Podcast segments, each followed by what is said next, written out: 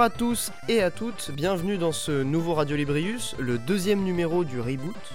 Vous l'avez peut-être vu, désormais l'émission est disponible sur les plateformes de podcast les plus populaires et sur Spotify.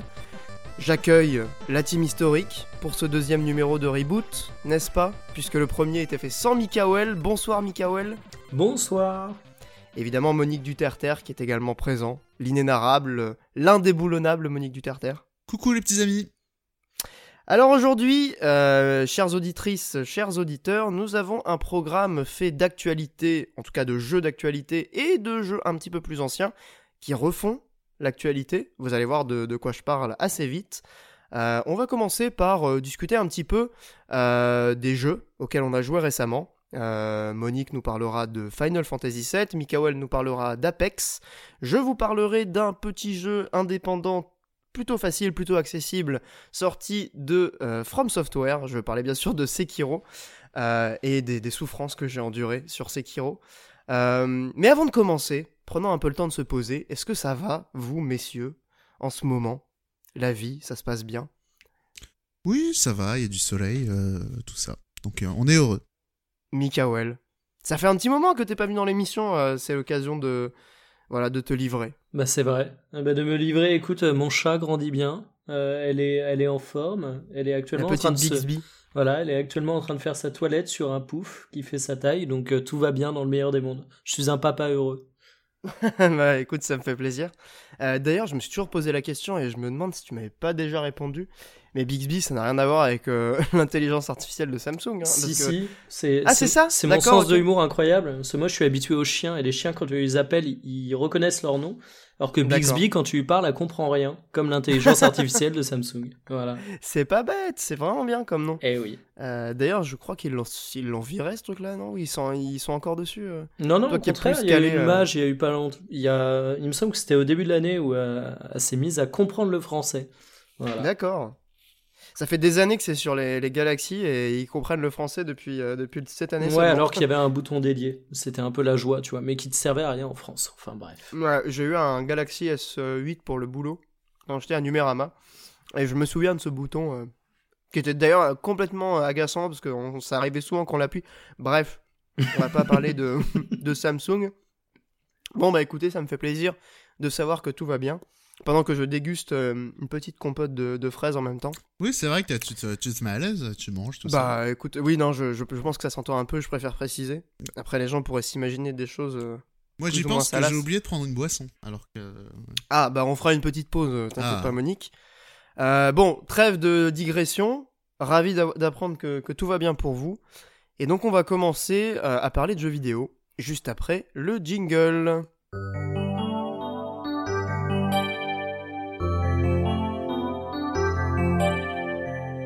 Bien, pour entamer cette euh, section jeux vidéo, je vous propose de, vous parler de Sekiro. Et oui, Sekiro, euh, qui fait l'actualité en ce moment. Hein. Euh, je suis assez étonné de voir que un jeu aussi exigeant, entre guillemets, comme certains le considèrent, marche aussi bien en fait. Et déjà sur Dark Souls 3, ça m'avait surpris en bien, parce que c'est des jeux que, que j'aime vraiment beaucoup. sur Sekiro, j'ai l'impression qu'on a même atteint un autre un autre stade, c'est-à-dire que c'est même un jeu euh, ultra attendu en fait, c'est parmi les plus grosses sorties de l'année euh, pour une, série de jeux qui à la base était plutôt niche, euh, c'est assez étonnant. Euh, tu n'as pas cédé toi à la pression de, de te prendre Sekiro? Non, non, mais comme on en parlait en off, en fait, c'est un jeu qui me tente vraiment, de par son univers, de par sa promesse, sauf que je me suis déjà fait avoir en tentant les Dark Souls où bah, il y avait à peu près tout pour que je kiffe, sauf que bah, je suis quand même un sacré touriste, moi, en matière de jeux vidéo. Euh, j'aime quand même pas les jeux qui offrent énormément de difficultés. Et euh, Sekiro, je me suis dit, si c'est pour racheter le jeu et me décourager au bout de 5 heures, ouais. c'est peut-être pas le bon plan, quoi. D'autant plus que Sekiro, à mon sens, et là c'est très subjectif, hein, je prends des pincettes euh, quand même parce que c'est le genre de jeu qui peut cristalliser pas mal de tensions, surtout avec les réseaux sociaux. Et vu qu'on parle publiquement, il faut, il faut être prudent. Euh, je trouve que euh, il met plus de temps à, faire comprendre sa proposition. C'est-à-dire que hum, j'ai commencé du coup moi mon premier Souls c'était euh, Dark Souls. J'ai jamais joué à Demon Souls, mais on dit souvent que le, premier Souls c'est le, plus difficile. parce que c'est le premier, la première fois à laquelle on est confronté à, cette proposition assez particulière dans le jeu vidéo actuellement. Et ça met du temps peut-être de, bien comprendre ce qui était proposé par les développeurs et comment faire pour finalement apprécier ce genre de jeu. Évidemment, il y a eu euh, les wikis, il y a eu euh, les guides d'Exerve pour que je comprenne un petit peu comment ça marche et que je prenne enfin du plaisir. Mais au début, ça a été très, euh, très aride. Je me souviens que sur Dark Souls, en fait, la première fois que j'y ai joué, j'ai très vite abandonné. Et c'est un ami que j'ai rencontré quand je vivais au Canada qui m'a dit Ah, mais t'as Dark Souls, tu devrais réessayer. Et en fait, on a joué ensemble, enfin, il me regardait jouer et me conseillait. Et c'est grâce à ces petits conseils, en me disant Mais tiens, tu peux faire ci, tu peux faire ça. Ah, mais T'as pas compris qu'on pouvait faire ça aussi Bon, le jeu est très cryptique, hein, c'est aussi la proposition. Mais j'ai trouvé qu'avec une petite aide extérieure, ne serait-ce qu'un tout petit coup de pouce, on pouvait réussir à vraiment euh, prendre du plaisir sur, euh, sur euh, Dark Souls. Et ensuite, bah, ça, a été un peu, ça a été un peu la folie. Je me suis enchaîné Dark Souls 3 qui est sorti peu de temps après. Bloodborne que j'ai pris sur PS4. Je me suis quasiment acheté une PS4 pour le jeu. Euh, c'est pour dire l'influence que, cette série a eu sur moi. Et donc Sekiro, évidemment, je l'attendais euh, très très très fortement. C'est d'ailleurs un truc, petite anecdote, euh, ça faisait plusieurs mois, voire années, que j'avais pas attendu un jeu au point de, me coucher à 2h du matin pour pouvoir y, jouer à minuit quand il se débloque sur Steam. et d'ailleurs, voilà, donc j'ai joué le soir, bim, je me suis lancé dans le truc. Et dès le départ, en fait, Sekiro, je l'ai trouvé assez assez assez audacieux parce qu'il vraiment il prend un contre-pied euh, directement euh, vis-à-vis des, Souls et je pense que c'est tout à fait voulu c'est-à-dire que un élément fondamental dans, euh, dans la philosophie des, Souls c'était la narration très cryptique il fallait lire des objets, enfin les descriptions des objets, il fallait se pencher sur le récit de tel PNJ, essayer de comprendre son discours qui était souvent assez, assez incohérent. Et à la fin, si on était vraiment motivé, on pouvait réussir à reconstituer un peu euh, l'histoire et l'univers dans l'univers du jeu. Euh, là, dans Sekiro, dès le départ, on a une cinématique euh, avec beaucoup de discussions, beaucoup de, dialogues, qui est ancrée historiquement. Hein. Sekiro, ça se passe au Japon, l'équivalent du Moyen Âge, même si le Moyen Âge au Japon, c'est assez particulier, on parle pas vraiment de, Moyen Âge, vu qu'en plus là, je suis en train de lire un bouquin sur l'histoire du Japon. C'est, en ce moment, je suis très histoire du Japon. Et donc bref, Sekiro, il est ancré dans une période, il est ancré euh, dans des traditions, euh, avec euh, un imaginaire collectif sur les samouraïs, sur les shinobi, sur l'époque Edo, sur... les yokai.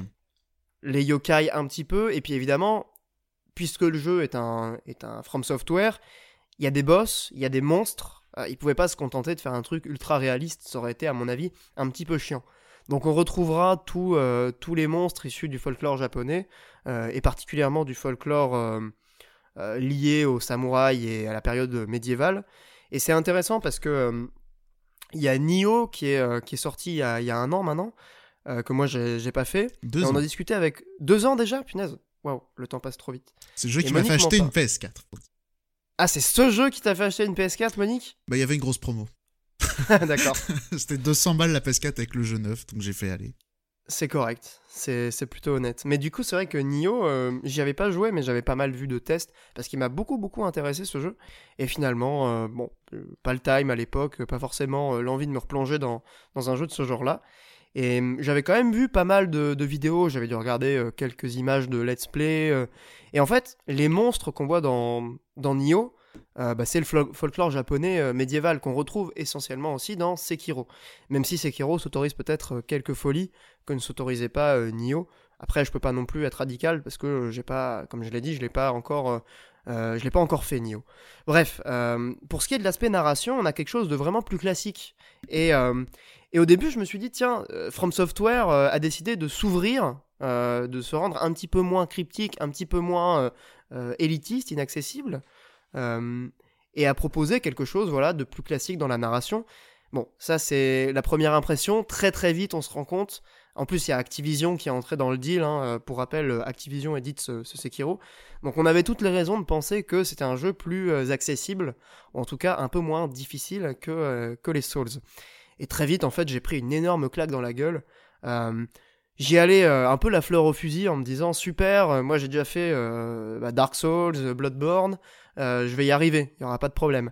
Et en fait, le jeu, je pense qu'il est clairement designé pour, euh, pour prendre les joueurs des Souls, les mettre le, nez par terre et, au passage leur mettre un petit, un petit coup de balayette histoire que, qu'ils aient vraiment du mal à se relever. C'est-à-dire que le game design est pensé en, inversé. C'est Dark Souls. Tout ce que tu avais en fait l'habitude de faire dans, dans les Souls, également dans, dans Bloodborne, hein, bien sûr, Sekiro va te proposer de le faire, mais si tu le fais, tu vas pas y arriver. C'est-à-dire qu'il y a des boss, euh, au départ, très très rapidement, tu vas, tu vas rencontrer un boss sur, euh, sur un cheval. Et en fait, ce boss, euh, moi, je l'ai abordé comme j'abordais un, un boss dans Dark Souls, c'est-à-dire rester à distance, essayer de surtout l'esquiver, enfin surtout dans Bloodborne en l'occurrence.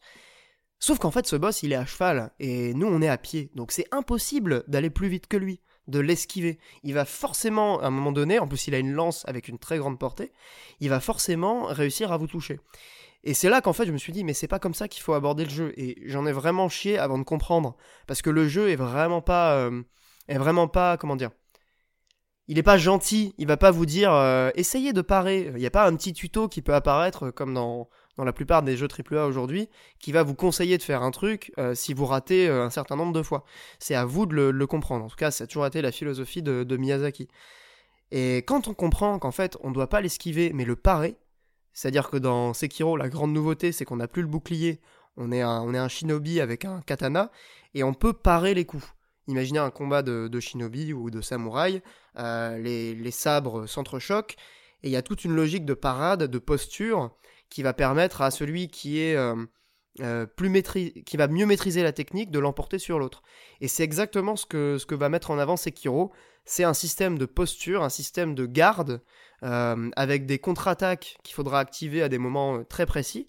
Donc un petit peu comme dans Fury où il fallait par exemple contre-attaquer, mais là le timing est un petit peu plus large que dans Fury, donc ça va encore, c'est pas trop difficile. Ce qui est difficile de faire évidemment, c'est de le faire quand il y a beaucoup d'ennemis à côté, c'est de le faire quand le boss a des patterns euh, très déstructurés, où il va attaquer rapidement, ensuite plus lentement, et il faudra vraiment prendre du temps pour le lire.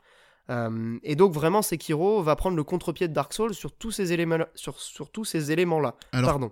alors est-ce que Vas-y, je je peux... t'écoute. Je me permets de mettre un petit pouce? Parce que je crois Vas-y. qu'on l'avait déjà euh, mentionné euh, la prophétie dans euh, dans Radio Librius. Tout Mais, à euh, fait. La C'est- c'est prophétie, exactement, la prophétie de Karaboshif qui disait, euh, mais Sekiro, de ce qu'on a vu des trailers, c'est, euh, ça se voit que c'est l'anti-Dark Soul. Est-ce que Alors. du coup, euh, est-ce qu'on serait pas en face de l'anti-Dark Soul? Bah, justement, j'allais mentionner ce qu'avait dit euh, Karel. Ce qui est intéressant, c'est que Oh, Il l'avait va- piffé hein, en vrai. hein. Oui, après c'était un peu le pari. euh, voilà, il a jeté une pièce et puis après, euh, voilà, elle est à Jacta Est. Mais euh, mais il avait pas tout à fait tort. C'est-à-dire que bah, tout ce que j'ai dit, c'est euh, les nouveautés euh, que Sekiro va apporter par rapport aux Souls. Et en même temps, en même temps, je pense qu'il y a une certaine filiation, euh, ne serait-ce que dans alors je sais pas si on peut dire la philosophie générale parce que c'est un terme un peu pompeux et un peu vague, mais en tout cas les intentions, on va dire qu'elles se rejoignent. C'est-à-dire qu'en gros, Juste, Sekiro. Ouais, vas-y, euh. Monique. ouais. Une autre remarque aussi que j'avais à faire, euh, je te coupe Ouais, un peu Ah non, non, mais je mais parce que je pense que c'est c'est intéressant quand même de, de je remarquer prends les ça. questions. Est-ce que ça te fait pas penser à un autre développeur japonais qui aussi a fait des jeux qui sont passés de l'esquive au contre? Euh... Putain, il me, po- il me pose une colle. Et bah je te le dis tout de suite, je te, je te dis c'est Platinum Game. Parce que quand tu repenses à Bayonetta puis à Metal Gear Rising, c'est exactement ça. Metal Gear Rising, t'as aucune esquive, t'as que des contres. Ouais, effectivement, ouais. Et j'ajoute Mais aussi, attends, euh, Bayonetta 2, oui, non, d'accord. et, j'ajoute aussi que dans Bay- même au sein de Bayonetta, tu faisais tout le jeu avec l'esquive et c'est seulement dans un niveau de jeu très avancé que tu pouvais acheter le contre. Que, oui, tout à fait. Voilà. Mais euh, tu l'utilisais quasiment pas. Enfin, en tout cas, à un niveau, euh, on va dire, normal, on l'utilise Les, les esthètes, ils jouent au contre. les esthètes. Voilà. Non, mais c'est vrai que. En fait, c'est très intéressant ce que tu, ce que tu dis là, parce que j'ai toujours perçu, euh, dans, dans une mesure euh, bien sûr assez moindre, mais quand même, des, des connexions entre, euh, entre les jeux Platinum et entre les jeux From Software.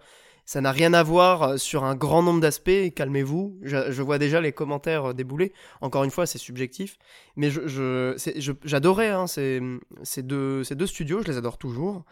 Et je me demandais si finalement il n'y avait pas une sorte de, euh, de filiation entre les deux, l'un étant parti plus dans l'action pure et l'autre dans, euh, Bah dans l'action pure aussi maintenant, puisque Sekiro n'a plus la barre d'endurance, Sekiro a Bah, quasiment plus d'éléments RPG, RPG. Il y en a qui font des RPG et d'autres qui font des jeux d'action. hein. Il y a quand même une différence fondamentale entre les Et deux. ben, et ben justement, Sekiro euh, se, se dépouille énorme, énormément dépouillé de ses éléments RPG. Et c'est pour ça que, que je me dis, Ouais, il y a quand même cette espèce de connexion qui, alors, qui à ouais, un mais moment donné, ça a pu s'opérer, en tout cas une influence mutuelle. pousse quand même parce que les jeux From Software sont, à ce que j'ai cru comprendre, de plus en plus ouverts. Là où les jeux à Platinum, au contraire, sont de plus en plus resserrés. Tu regardes le premier Euh, Bayonetta, tu regardes Bayonetta 2, le Bayonetta 2 est beaucoup plus couloir que le premier. Certes, après, on va en parler du level design de, de Sekiro. C'est un des éléments que je voulais aborder.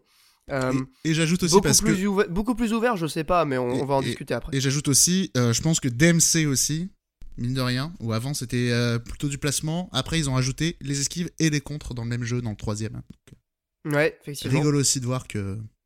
C'est c'est une tendance générale. C'est marrant parce que il y a, y a comme une espèce de phase euh, d'adolescence où euh, on est sur de l'esquive et après on passe sur le contre. Après, Sekiro propose évidemment d'esquiver. hein. Il y a un bouton d'esquive, il y a même un bouton de saut. Grande nouveauté pour les Souls. Et, euh, et le personnage se déplace hyper rapidement, c'est très nerveux. C'est un plaisir de le jouer, honnêtement.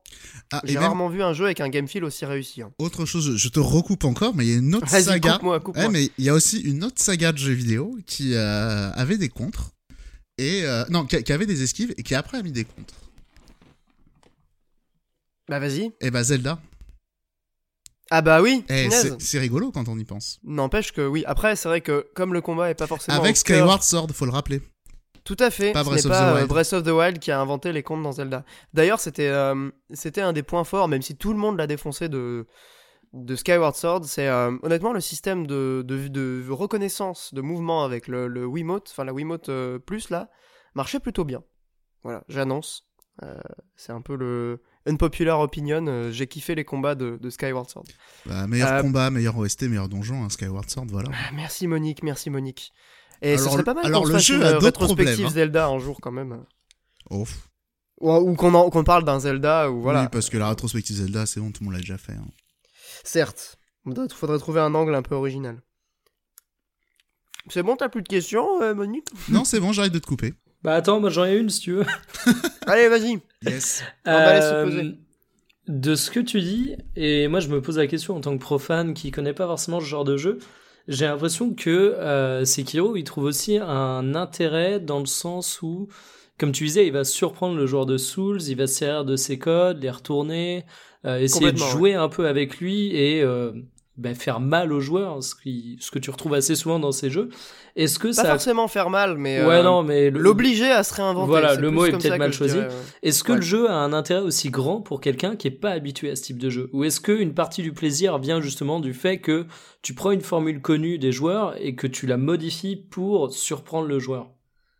Alors, il y, a deux- il y a deux choses. Je pense que hum, tous les éléments que j'ai cités, je les ai repérés justement parce que j'ai joué aux Souls et hum, j'ai vraiment beaucoup joué aux Souls.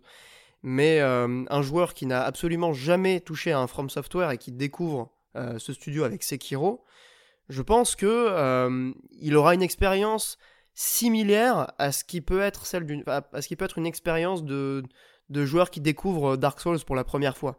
C'est-à-dire que malgré toutes ces subtilités qui vont, perturber le, joueur de Dark Souls, il y a quand même des intentions, euh, il y a quand même une philosophie générale qui se rapproche énormément. C'est-à-dire que la philosophie des Souls, ça a toujours été de forcer le joueur à ne pas euh, camper sur des acquis. Tu vas apprendre quelque chose, le jeu va t'obliger 5 minutes, un quart d'heure, euh, une heure plus tard à, le, à modifier ton comportement. Il t'oblige à comprendre de nouvelles choses en permanence. C'est un peu euh, la logique c'est- de l'apprentissage par l'échec, etc. C'est un peu la logique poussé- des start-upers aussi. Hein. euh, Oula les, Oui. les pivots, euh, la méthode agile. euh, N'empêche que franchement t'as raison et ça me fait bader de ça me fait bader de le, de le reconnaître. Mais bon, ça reste du jeu vidéo donc ça va. On n'est pas dans, dans le politique purement voilà dans le, vraiment le la société. Ça me gêne moins. Tu vois qu'un jeu vidéo soit de droite, je peux avoir un esprit critique dessus. Bref, Euh, bref toujours est-il que euh, pour revenir à la question de Mikael, en fait. Je pense que fondamentalement Sekiro, il s'inscrit dans dans l'héritage de From Software sur beaucoup d'aspects et euh, ça reste un jeu Miyazaki. il n'a pas non plus changé de genre, il n'a pas non plus détruit tout ce qu'il avait fait pour faire complètement quelque chose de nouveau. Il y a quand même vraiment des, des socles, il y a quand même un, un certain nombre de, voilà, de fondamentaux qu'on retrouve de, Dark Souls à Sekiro, même de Demon Souls, hein, même si j'y ai pas joué.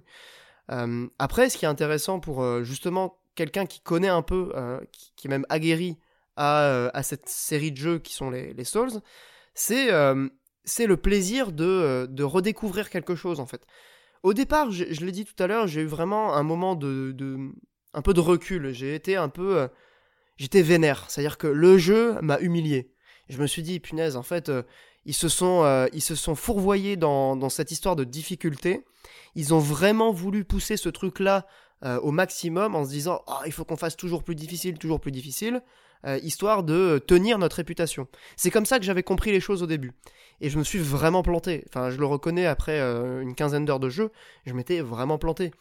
Sekiro, c'est un jeu qui, comme les Souls, oblige le joueur à se réinventer, à changer sa manière de jouer. Et à chaque boss euh, correspond une technique. Et en fait, si on réussit pas un boss, c'est tout simplement parce qu'on n'a pas compris la bonne technique. Après, il y a de la difficulté de mise en œuvre. Évidemment, c'est pas facile d'exécuter euh, les contres parfaits, c'est pas facile de réussir des esquives parfaites, mais quand on a compris ce que le jeu essayait de nous faire faire, c'est quand même beaucoup plus agréable. Parce qu'on ne peut pas blâmer le jeu pour, euh, pour une prétendue volonté démoniaque de nous faire souffrir. Et c'est un truc qui, euh, qui est très subtil, c'est-à-dire pour passer de cet état de euh, vraiment d'énervement et le jeu me déteste, euh, j'ai pas envie de continuer un jeu qui, qui est en train de m'humilier, et punaise, le jeu est sacrément malin, il est bien conçu, et il veut me faire faire un truc, il faut maintenant que je réussisse à le faire. Il y a, franchement, il n'y a, pas, a pas un monde, c'est pas, c'est pas très difficile de passer de l'un à l'autre. C'est une alchimie, c'est une espèce de petit moment de, où tu vas découvrir un peu, euh, tu sais, comme un gamin qui voit le monde pour un bébé qui ouvre les yeux pour la première fois, tu vas te rendre compte qu'en fait, c'était pas des jeux euh, particulièrement euh, sadiques. Et en même temps, je peux comprendre les gens qui les, conçoivent comme des jeux sadiques. C'est-à-dire que je j'irai pas dire à quelqu'un qui n'aime pas les Souls, t'as rien compris, t'es nul, c'est parce que t'as pas compris, nanana. J'aime pas ce genre de discours, clairement si t'es sensible en fait à la proposition, et c'est encore une fois la subjectivité qui parle, on peut pas prétendre avoir une, une position objective sur, euh, sur des jeux comme ça. Mais si ça te parle, si ça touche ta subjectivité, euh, bah, c'est clairement, euh, c'est clairement des jeux qui sont extrêmement bien conçus. Et, et voilà, je pense, j'espère avoir répondu à ta question, Mikael. Ouais. Je, sais pas si j'étais clair. Je vais juste conclure sur Sekiro, comme ça on en, on en parle plus, sur un élément que Monique a évoqué, c'est le level design. C'est également un, des grands atouts de Dark Souls, et des Souls en général. Euh, tout était connecté, et c'était du conçu, mais avec une, intelligence euh, extrêmement rare dans les jeux vidéo euh, actuellement. En tout cas, en termes de level design, je crois que j'avais pas pris de claque comme ça depuis, depuis les Zelda, peut-être bah, depuis Skyward Sword en fait. Pour être honnête, en termes de level design pur, de construction de, de niveau.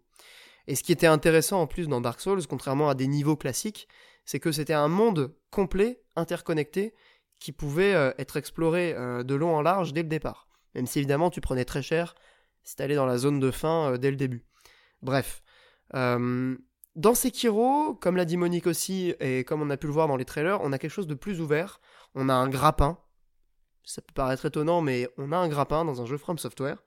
ça pourrait laisser penser qu'en fait le level design a été euh, remis au, enfin placé au second plan pour mettre en avant les combats.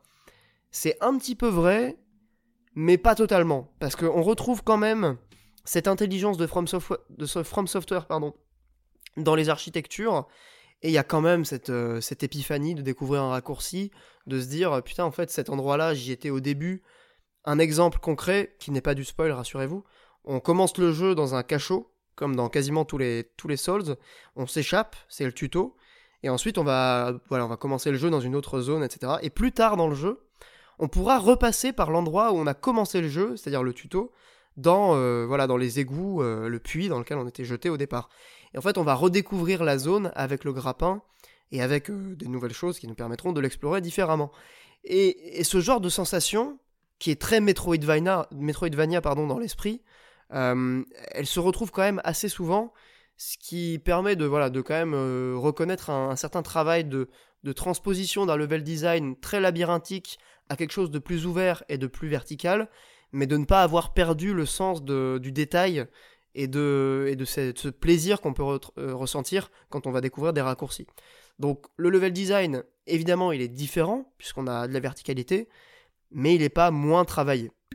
Je pense pas qu'il soit euh, moins réussi que dans Dark Souls. Il est clairement juste euh, différent et plus cohérent avec la proposition de, de Sekiro. Voilà, pour l'instant, j'ai pas fini le jeu. C'est quand même. euh, c'est quand même un jeu qui a l'air assez long. Je vois des gens qui l'ont déjà fini sur Twitter. euh, respect à eux. Moi, j'ai du mal à faire des très longues sessions. Oh, J'ai vu sur euh, How Long to Beat, il est à 25 heures. C'est assez court pour Ouais, un 25 Souls, heures. non? Euh, bah, ça dépend de ta manière de jouer en fait. Euh, moi, Ouais, j'ai bien passé euh, 5 heures au départ euh, pour euh, par comprendre comment le jeu fonctionne. Je parle de la moyenne How Long to Beat. Je suis pas allé regarder les autres, euh, Bloodborne Ouais, et ça tout, marche. mais j'ai l'impression que c'est plus court que les autres. Alors, c'est plus court que Dark Souls, ça c'est sûr. Enfin, après, encore une fois, ça dépend. euh, Oui, c'est sûr. Comme c'était mais, des jeux euh, très cryptiques, euh, des fois, t'avais besoin de regarder des wikis et tout pour comprendre. Je pense que c'est pas, euh, c'est pas la fourchette haute, la fourchette haute, pardon. C'est plutôt la moyenne basse euh, des, des durées de vie des Souls. Et j'ai j'ai un autre point aussi qui me chagrine toujours autant, c'est quand on considère, euh, tu disais le côté Metroidvania, le fait de découvrir des raccourcis et tout.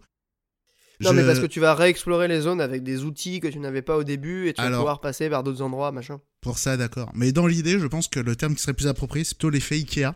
Parce que je sais pas si tu vois, mais dans les magasins Ikea, t'as ce même délire de genre, euh, tu vas au bout du magasin, tu vas à la café, tu ouvres la porte et oh, paf, t'es à l'entrée. Carrément. Il ouais. y a plein de portes comme ça dans Ikea. Carrément. Ah, mais merci Monique. Bah écoutez, euh, si toute la team Radio Librius est d'accord, euh, je propose qu'on adopte euh, ce terme d'effet Ikea. Mikael, euh, Ah, est-ce que tu donnes euh, ton vote? Bah très bien. C'est adopté. Le- la décision est unanime. Et c'est merci que- Monique. C'est aussi pour ça que j'ai un peu de mal euh, avec les gens qui considèrent les, les Souls comme euh, des Metroidvania.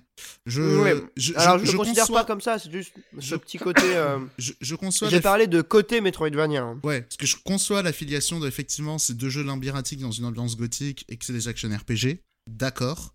Néanmoins, il y a quand même une différence fondamentale entre les deux au niveau du game design. C'est que euh, dans les euh, dans les Castlevania, euh, on va dire action RPG et même dans Metroid, c'est le fait de trouver des items qui fait que tu te rappropries l'environnement. Là où dans les Souls, ça plutôt être tu passes, tu, tu, tu ouvres des interrupteurs. C'est Ouais. Alors dans Sekiro, dans c'est pas la- le il y même a rapport le- entre les deux quand même. Ouais, ouais, bien sûr. Mais dans, dans les Souls, je suis totalement d'accord. Alors, dans Sekiro, il y a des. Il y a des choses qui pourraient laisser penser qu'on est plus du côté de d'un objet qui va te permettre de passer. Imaginons le grappin, typiquement. euh, tu l'as pas dès le départ. hein. Tu Ouais, il y a un- ça, un j'ai vu l'épée de feu, euh, j'imagine ça permet de déblayer des passages. Eh ben, je ne spoilerai pas, mais oui, il y a, il y a- effectivement, il y a un Ah, ça peu paraît plus évident cette- quand même.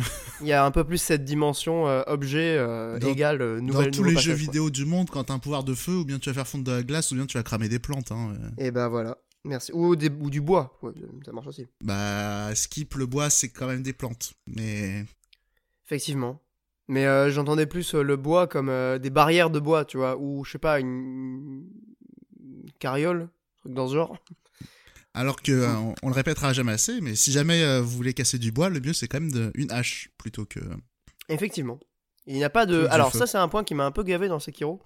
C'est qu'il n'y a pas de. Bon, c'est justement lié à la. À l'allège- à l'allègement pardon de la dimension RPG, c'est qu'il n'y a plus d'équipements euh, de type armure, il n'y a plus d'armes. C'est-à-dire qu'on a un katana euh, pendant a priori tout le jeu. Une bonne nouvelle. Quoi, une bonne nouvelle? Euh, moi, c'était les trucs qui me saoulaient dans Dark Souls. Oui, oui, bah voilà, bah pour toi, je pense que c'est un élément qui effectivement pourrait euh, un peu plus te, te séduire. Mais Moi j'aimais, moi j'aimais bien le, le côté action RPG. Là, il, il y est quasiment plus. hein. c'est pour ça que Sekiro, je, je m'intéresse pas d'y jouer un jour. Je pense que ça pourrait te plaire. C'est pas. euh, bah, en fait, tous les full éléments bagarre, qui dans les. content. hein. C'est full bagarre, complètement. C'est tous les éléments qui pouvaient gaver euh, un Monique du Terre-Terre dans les Souls, ils y sont plus dans Sekiro. Après, j'ai quand même vu des menus de l'angoisse. hein, mais... Des menus de l'angoisse, honnêtement, t'y passes pas beaucoup de temps. T'es, vraiment euh, quasiment tout le temps dans, dans la bagarre. Il y a plus cette idée d'optimisation, de statistiques. Attends, mais ça, dans les Souls, c'était fondamental. T'avais des builds, t'avais des équipements. insupportable. Voilà, Ah, mais et mec, ça, euh, pour j'ai le l'extrême moi, inverse de. Monique, quoi. Je- ouais, moi, j'ai l'impression que t'as enlevé tout ce qui me tentait dans les Souls, quoi. Et ben voilà, et ben moi je suis un peu dans, dans le même cas que Mikael, euh, j'aime beaucoup ce délire euh, de voilà d'optimisation, de build, etc. Et effectivement, Sekiro l'a plu. C'est peut-être une épuration de la proposition, c'est peut-être juste une volonté de changer un peu. Non, mais j'aime bien, Euh, j'aime bien l'idée de trouver un équipement qui est, parti, qui, est, qui est bien adapté à ta manière de jouer, et ça, je trouve que c'est intéressant dans des, dans des jeux d'action. Mais euh, Dark Souls, c'est des trucs de voleurs, sans déconner, les points, j'ai jamais su où est-ce que tu les mettais, quoi. J'ai jamais compris pareil. la logique. Mais ça, c'est tout Dark Souls qui est cryptique. Il faut regarder des wikis. Non, mais tu rigoles, mais genre, j'ai joué 15 heures, je crois un peu plus de 15 heures à Dark Souls. J'ai jamais compris c'était quoi le, le petit chiffre qu'il y avait en haut. J'ai cru comprendre que c'était l'humanité. Oui, c'est le nombre d'humanité, ouais. Ça change quoi? Bah, ça change que euh, l'humanité, t'as pas une gueule de mort-vivant, ça te redonne de la vie, il me semble, euh, et ça a une certaine incidence sur euh, des dialogues avec des PNJ où, euh, par exemple, tu peux embraser un feu avec une humanité, ce qui va te permettre d'avoir plus de fioles de soins, enfin d'estus là. Bon, c'est des petits détails comme ça, mais pareil, le jeu te le dit pas, tu dois le comprendre ou en tout cas le lire sur, euh, sur internet. Bah, moi, j'avais rien compris. Bah ouais, moi non plus, j'ai rien compris la première fois, et c'est ce que je disais tout à l'heure, j'ai vraiment pas joué à Dark Souls à fond dès le début. On a dû m'initier. Et c'est un peu ça qui peut aussi rebuter, je pense. C'est ce délire de d'initier, quoi. Le côté un peu, euh, pas sectaire, mais en tout cas un peu, un peu fermé, où il faut être un peu, voilà, un peu conseillé, un petit peu euh, pris par la main la première fois. Parce que si tu découvres tout seul, euh, il y a de fortes chances de, que tu laisses tomber, en fait, tout simplement. Et une Voilà, dernière bah, chose, une dernière chose aussi, euh, pour revenir sur les contres et les esquives, il y a un jeu aussi qui est quand même fondamental aussi, c'est les Resident Evil. Avec... dans Resident Evil 3, il y avait une esquive, une esquive, et dans le 5, il y avait certes des roulades, dans le 6 plutôt, il y avait certes des roulades, mais il y avait aussi un contre. Ouais. Et très important le compte d'ailleurs, euh, notamment dans le mode euh, c'est Mercenaries qu'on avait fait une fois ensemble? Ouais. Et ben voilà. Bah, merci Monique pour, pour la, la remarque. Ça me fait penser que j'ai très envie de me faire RE2 après la vidéo de, de Game Next Door. Déjà qu'on en avait parlé dans l'émission euh, précédente. Si vous ne l'avez pas entendu, euh, bah, vous pouvez l'écouter. On en parlait avec Karel de, du remake de RE2. Et justement, Et un je jeu qui très manque, très chaud pour me le faire. un jeu qui manque justement de contre et d'esquive. Apparemment oui, mais bon, quand même. C'est pour la culture, euh, je pense que c'est un jeu euh, qui, Oh oui. Est ch- intéressant. Et c'est chouette quand même, Resident Evil Ça a 2. l'air chouette, ouais. Ça a l'air chouette. Bref, bah écoutez, merci. En tout cas, bon, pour conclure sur Sekiro, c'est quand même très très cool. hein. je, recommande euh, assez chaudement si vous êtes curieux et que vous avez un petit peu d'abnégation euh, en rab. euh, c'est quand même vraiment un très bon jeu. hein. Je, suis assez fan de la proposition de Miyazaki et de cette capacité justement du jeu à, à se réinventer encore une fois. Je, je me répète un peu, mais, mais j'ai pas d'autres termes. C'est vraiment ça qui caractérise ce Sekiro. Euh, c'est une autre proposition qui est cohérente avec le reste. C'est une filiation quand même avec les Souls. Pour moi, même si je l'ai pas fini, c'est déjà un grand jeu. Voilà, je, je le dis, je l'annonce. Ce sera sans doute un de mes GOTY. Merci, messieurs, de m'avoir écouté, de m'avoir supporté durant cette chronique. Je vous propose. euh, vous avez plus de questions? Non, c'est bon. C'est bon. Super. Euh, bah écoutez, euh, je propose qu'on passe à, à la chronique suivante, à savoir celle de Monique, qui va nous parler de Final Fantasy VII.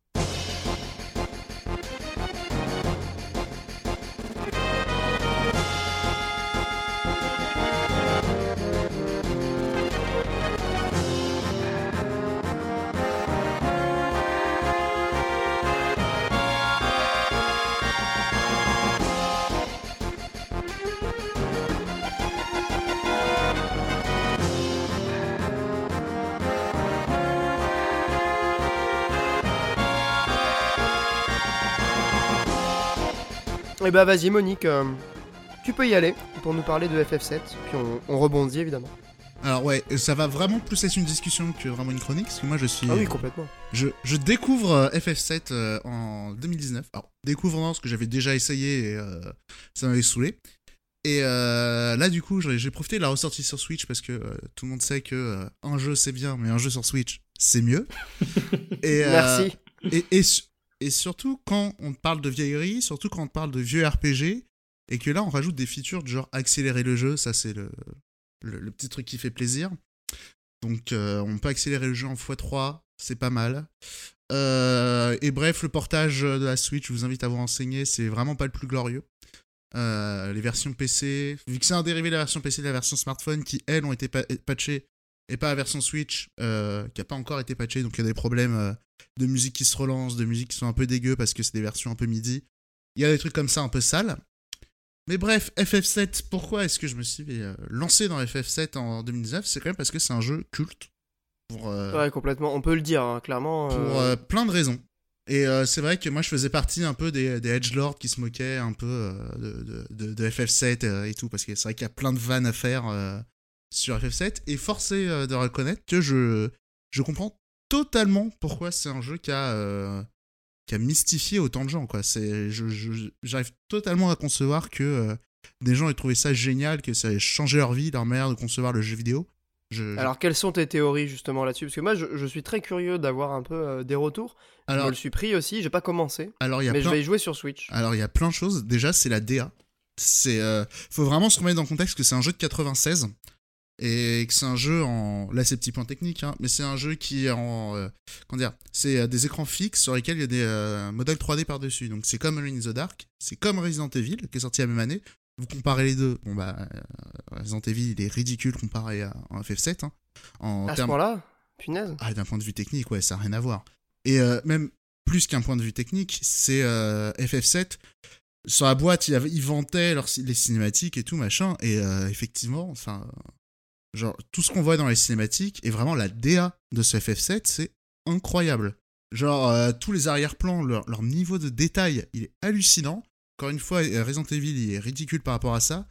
Le 2, il y avait des petits détails dans le coin, mais là, euh, FF7, c'est foisonnant. T'as jamais l'impression de revoir les mêmes assets. C'est euh, c'est incroyable. Il y a plein d'idées vraiment. genre, genre les restos où c'est écrit en chinois et tout machin. Et Enfin, techniquement, justement, euh, est-ce que le, la- le- voilà l'âge du jeu euh, peut être rédhibitoire ou est-ce qu'au contraire, euh, il reste encore en, en 2019 euh, fascinant d'un point de vue visuel? Alors, Parce que j'entends bien le côté créatif, mais est-ce que la technique est vraiment trop à la ramasse ou est-ce que justement, bah, c'est tellement bien dessiné? Parce que je- si j'ai bien compris, les arrière-plans sont dessinés. dessiné sur un ordinateur. Merci euh, Monique. Comme dans Et après, il y a les, Comme euh, dans il y a les Donkey Kong personnages. Country aussi. hein. Autre jeu de Voilà. l'époque qui avait la même techno. Ça marche. Et après, les personnages en 3D sont euh, placés dessus. Ouais, mais Euh, Vas-y, je t'écoute. les, les trucs, c'est tu disais, est-ce qu'aujourd'hui ça vaut un, un peu le coup et tout techniquement? Je pense même d'une manière plus générale, on peut répondre à cette question et ça peut être intéressant. C'est, euh, tu remarqueras qu'au début, je disais, je comprends pourquoi ça a marqué à l'époque et tout. Honnêtement, je pense que FF7, aujourd'hui, il a euh, beaucoup plus une valeur de, euh, de, de témoignage d'une époque et de vraiment un moment historique du jeu vidéo que euh, vraiment, euh, comment dire, que vraiment d'excellents RPG, quoi. C'est, il est, c'est davantage une pièce de musée, je trouve, que vraiment, euh, que vraiment, Ah ouais, un- je trouve que c'est. Ah, là-dessus, je suis pas forcément d'accord, tu vois. J'allais dire, Mikael va rebondir. J'attendais Mikael dans Alors- les fourrés, prêt à sauter à la Dans gorge Jungle, Monique. euh, prêt, à- prêt à Alors, faire je- euh. Je, je me permets d'ajouter des trucs parce que, en- encore une fois, hein, euh, il y, a encore des trucs qui demeurent intéressants. Genre, vraiment, tous les clichés du RPG japonais sont là, certes, mais ils sont intégrés de manière assez intelligente et euh, de manière assez moderne. Genre, c'est con, mais euh, le cliché de. Euh, de, euh, du, du méchant empire qui veut se réapproprier des technologies euh, perverties des anciens, qui est le, le pitch de tous les, tous les RPG des années 90. Là, mine de rien, le fait d'avoir replacé ça avec, euh, avec euh, une grande corporation et euh, le méchant, euh, c'est pas, euh, c'est pas juste quelqu'un qui veut du pouvoir, c'est, euh, on va dire, une sorte de, de, de- de martyr du système. C'est un peu un Malcolm X. On, Ah, on va dire ça. Bah, Il y, a, y a clairement de, ça. Hein. Sephiroth, c'est clairement euh, une espèce de, de, de Malcolm X. C'est pas manichéen, si je comprends bien. Bah. Pas, pas, ah, c'est compliqué à répondre, à répondre à ça, j'en suis Mm. qu'à la moitié. Mais euh, non, non, je. Certes, certes, il a encore des qualités et tout, mais bon, faut, faut quand même euh, dire que la technique, ça reste dégueulasse. Tu vois, certes, pour l'époque, c'était dingue. Certes, la DA est incroyable. Ça reste assez dégueu. Ça reste. euh, c'est tout con, mais il y a un moment, t'es sur un bateau, il y a un petit plan un peu contemplatif d'un vieux bateau dégueulasse, tout pourri, en trois polygones, avec la caméra qui tourne au cours, autour. Ça n'impressionne plus personne, alors que clairement, c'était un truc contemplatif à l'époque. Et, ça, c'est des choses qui. Quand bien même le jeu est ressorti il est un peu plus accessible qu'à l'époque, quand bien même euh, il y a ça, tu, tu, as tu peux plus avoir le même émerveillement que ça représentait à l'époque. Les, les, les- Alors ça, oui, je me doute, mais, euh, mais bon, est-ce que les qualités du jeu, parce qu'en fait c'est ça qui me gêne dans, dans cet aspect du jeu vidéo en fait, ce côté euh, très lié à la technique, un jeu qui, euh, qui marque. Je prends l'exemple de Mother 3 que j'ai découvert il y a deux ans. C'est un jeu qui est sorti sur Game Boy Advance. c'est un de mes jeux préférés sans doute aujourd'hui. parce que les qualités du jeu ne sont pas en fait, je pense qu'un jeu qui, euh, qui, est intemporel, il sait, il est pas, il est pas limité par sa technique, si tu veux. Eh ben, Et, là, si je comprends bien, selon toi, FF7, bah, c'est ton avis. Après, c'est subjectif. C'est pas ça, c'est que FF7, il est, limité. C'est un jeu qu'on mettait plein la gueule, et c'est un jeu qui a vraiment été fait pour en mettre plein la gueule, ce qui est absolument pas le cas de Mother 3. Je pense qu'on dira la même chose de Uncharted 2 dans 20 ans. Dans 20 ans, on dira ok, euh, Ouais. Ok. je comprends tout à fait ce que tu veux dire. parole à la défense parce que la comparaison avec Uncharted 2 cette fois, je veux bien en entendre, mais comparer ça à Uncharted. Non, euh, juste dans le côté, juste dans le côté euh, plein les yeux. Ouais, non, mais t'as quelques moments contemplatifs, mais t'en as quand même pas tant que ça, j'ai trouvé. Et surtout, moi, un truc qui ressort et qui est quand même vachement important, c'est que pour moi, le moment où la technique devient euh, clairement bloquante dans un jeu vidéo, d'un point de vue graphique, c'est le moment où la technique te tue absolument tout travail artistique. C'est-à-dire que le jeu est tellement daté que tu te rends pas compte des efforts qui ont été faits, tu te rends pas compte de, de la richesse, de la réflexion. Et, là, je trouve qu'on n'avait pas du tout là. Et du coup, partant de là, je trouve que c'est pas rédhibitoire. Et surtout, sur le côté euh, témoin d'une autre époque, alors je suis d'accord, il y a des trucs que moi, FF7, je l'ai découvert il y a bien longtemps, mais quand même sur le tard. Je l'ai, je l'ai fait euh, bien après euh, toute la génération de joueurs qui ont été marqués par ça. Ouais, mais t'avais quel âge?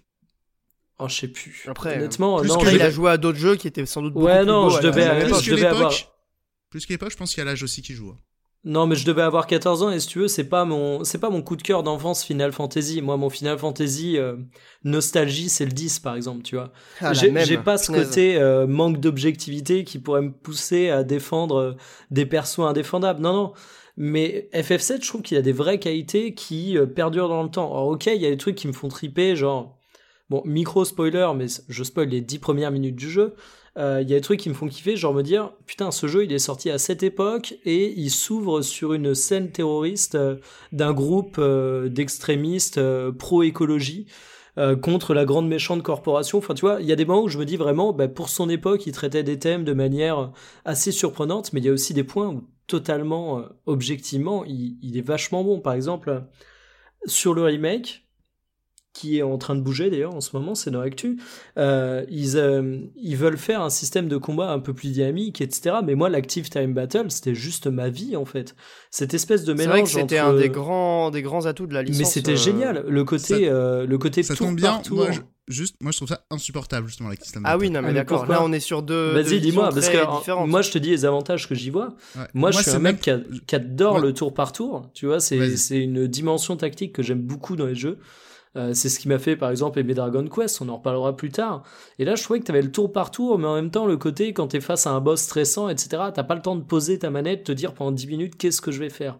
Et je trouvais ça sympa d'avoir un jeu tour par tour qui te met un peu la pression, et vu qu'on retrouve plus beaucoup de systèmes de combat aujourd'hui, bah, je trouve que c'est une qualité intrinsèque qui, euh, qui perdure dans le temps. Alors, je suis entièrement d'accord sur. Euh, non, euh, c'est vraiment très personnel, hein, le, fait que j'aime pas System Battle. Hein. Moi, c'est la même raison pour laquelle j'aime pas les action RPG. Hein. C'est parce que pour moi, on joue au foot ou on joue aux échecs. J'aime pas ce entre deux. c'est voilà, c'est très personnel. Ça, d'accord, c'est pas un problème. Ouais, mais tu vois, quand tu joues aux échecs, euh, tu peux chronométrer ton temps. Tu peux être limité dans le temps qu'on te donne pour prévoir tes coups. Oui, c'est vrai que ça, c'est vrai. Le problème, c'est que je trouve ça merdique les échecs, donc c'est pas un bon exemple. ah, merde, partant là, le mec descend ses propres exemples. Pardon. Anecdote, euh, j'ai voulu, voulu, jouer aux échecs Magic avec Magic et le baby foot, si tu préfères, tu vois, c'est. Euh, non, non, mais je comprends la logique, ouais. Après ça, ouais, c'est, c'est un peu comme, euh, c'est un peu comme moi sur Dark Souls. C'est une question de, de ce que t'attends d'un jeu, en fait. C'est juste une question de game feel. Moi, c'est mm. juste que je, je déteste. Genre, j'ai l'impression, juste parce que je vois cette petite barre en bas à droite défiler, j'ai l'impression de pas réussir à me concentrer. Enfin, j'ai à, chaque fois que je lance des attaques, je me dis mm. putain, mais je suis un imbécile.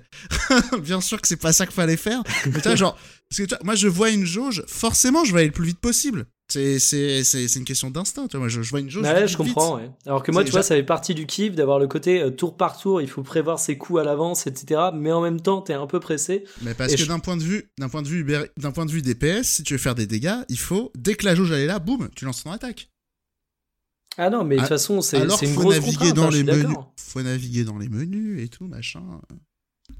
Après, c'est tout un délire d'optimisation qui était aussi dans le 10 et que personnellement, moi, j'ai adoré également. Hein. Mais pas simplement pour l'aspect nostalgie, c'est-à-dire que tactiquement, je trouve que c'est. Euh, il y a très peu de jeux qui ont repris ce, ce, système, finalement. Enfin, en tout cas, des jeux que j'ai joués. et je le trouve euh, vraiment brillant même en 2019. Et je serais tellement, mais tellement ravi qu'un jeu euh, reprenne un système de, de ce style-là. Alors je peux l'entendre, mais bon, il y a quand même pas mal de jeux Square euh, qui ont repris ce, ce système. hein.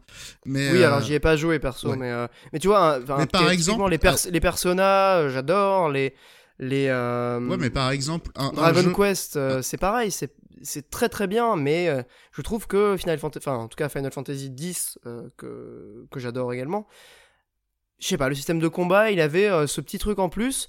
Peut-être pas la même profondeur tactique, mais alors, euh, cette urgence qui crée une autre chose, quoi. J'incrimine pas forcément le système de combat. hein. Ce que je disais, c'est c'est très personnel. Et après, pour en revenir à la manière euh, dont euh, des, thèmes du jeu et tout, euh, moi, le truc que je trouve vraiment intéressant dans les RPG, c'est que justement, c'est globalement toujours la même chose. Disais le côté fable écologique, vraiment.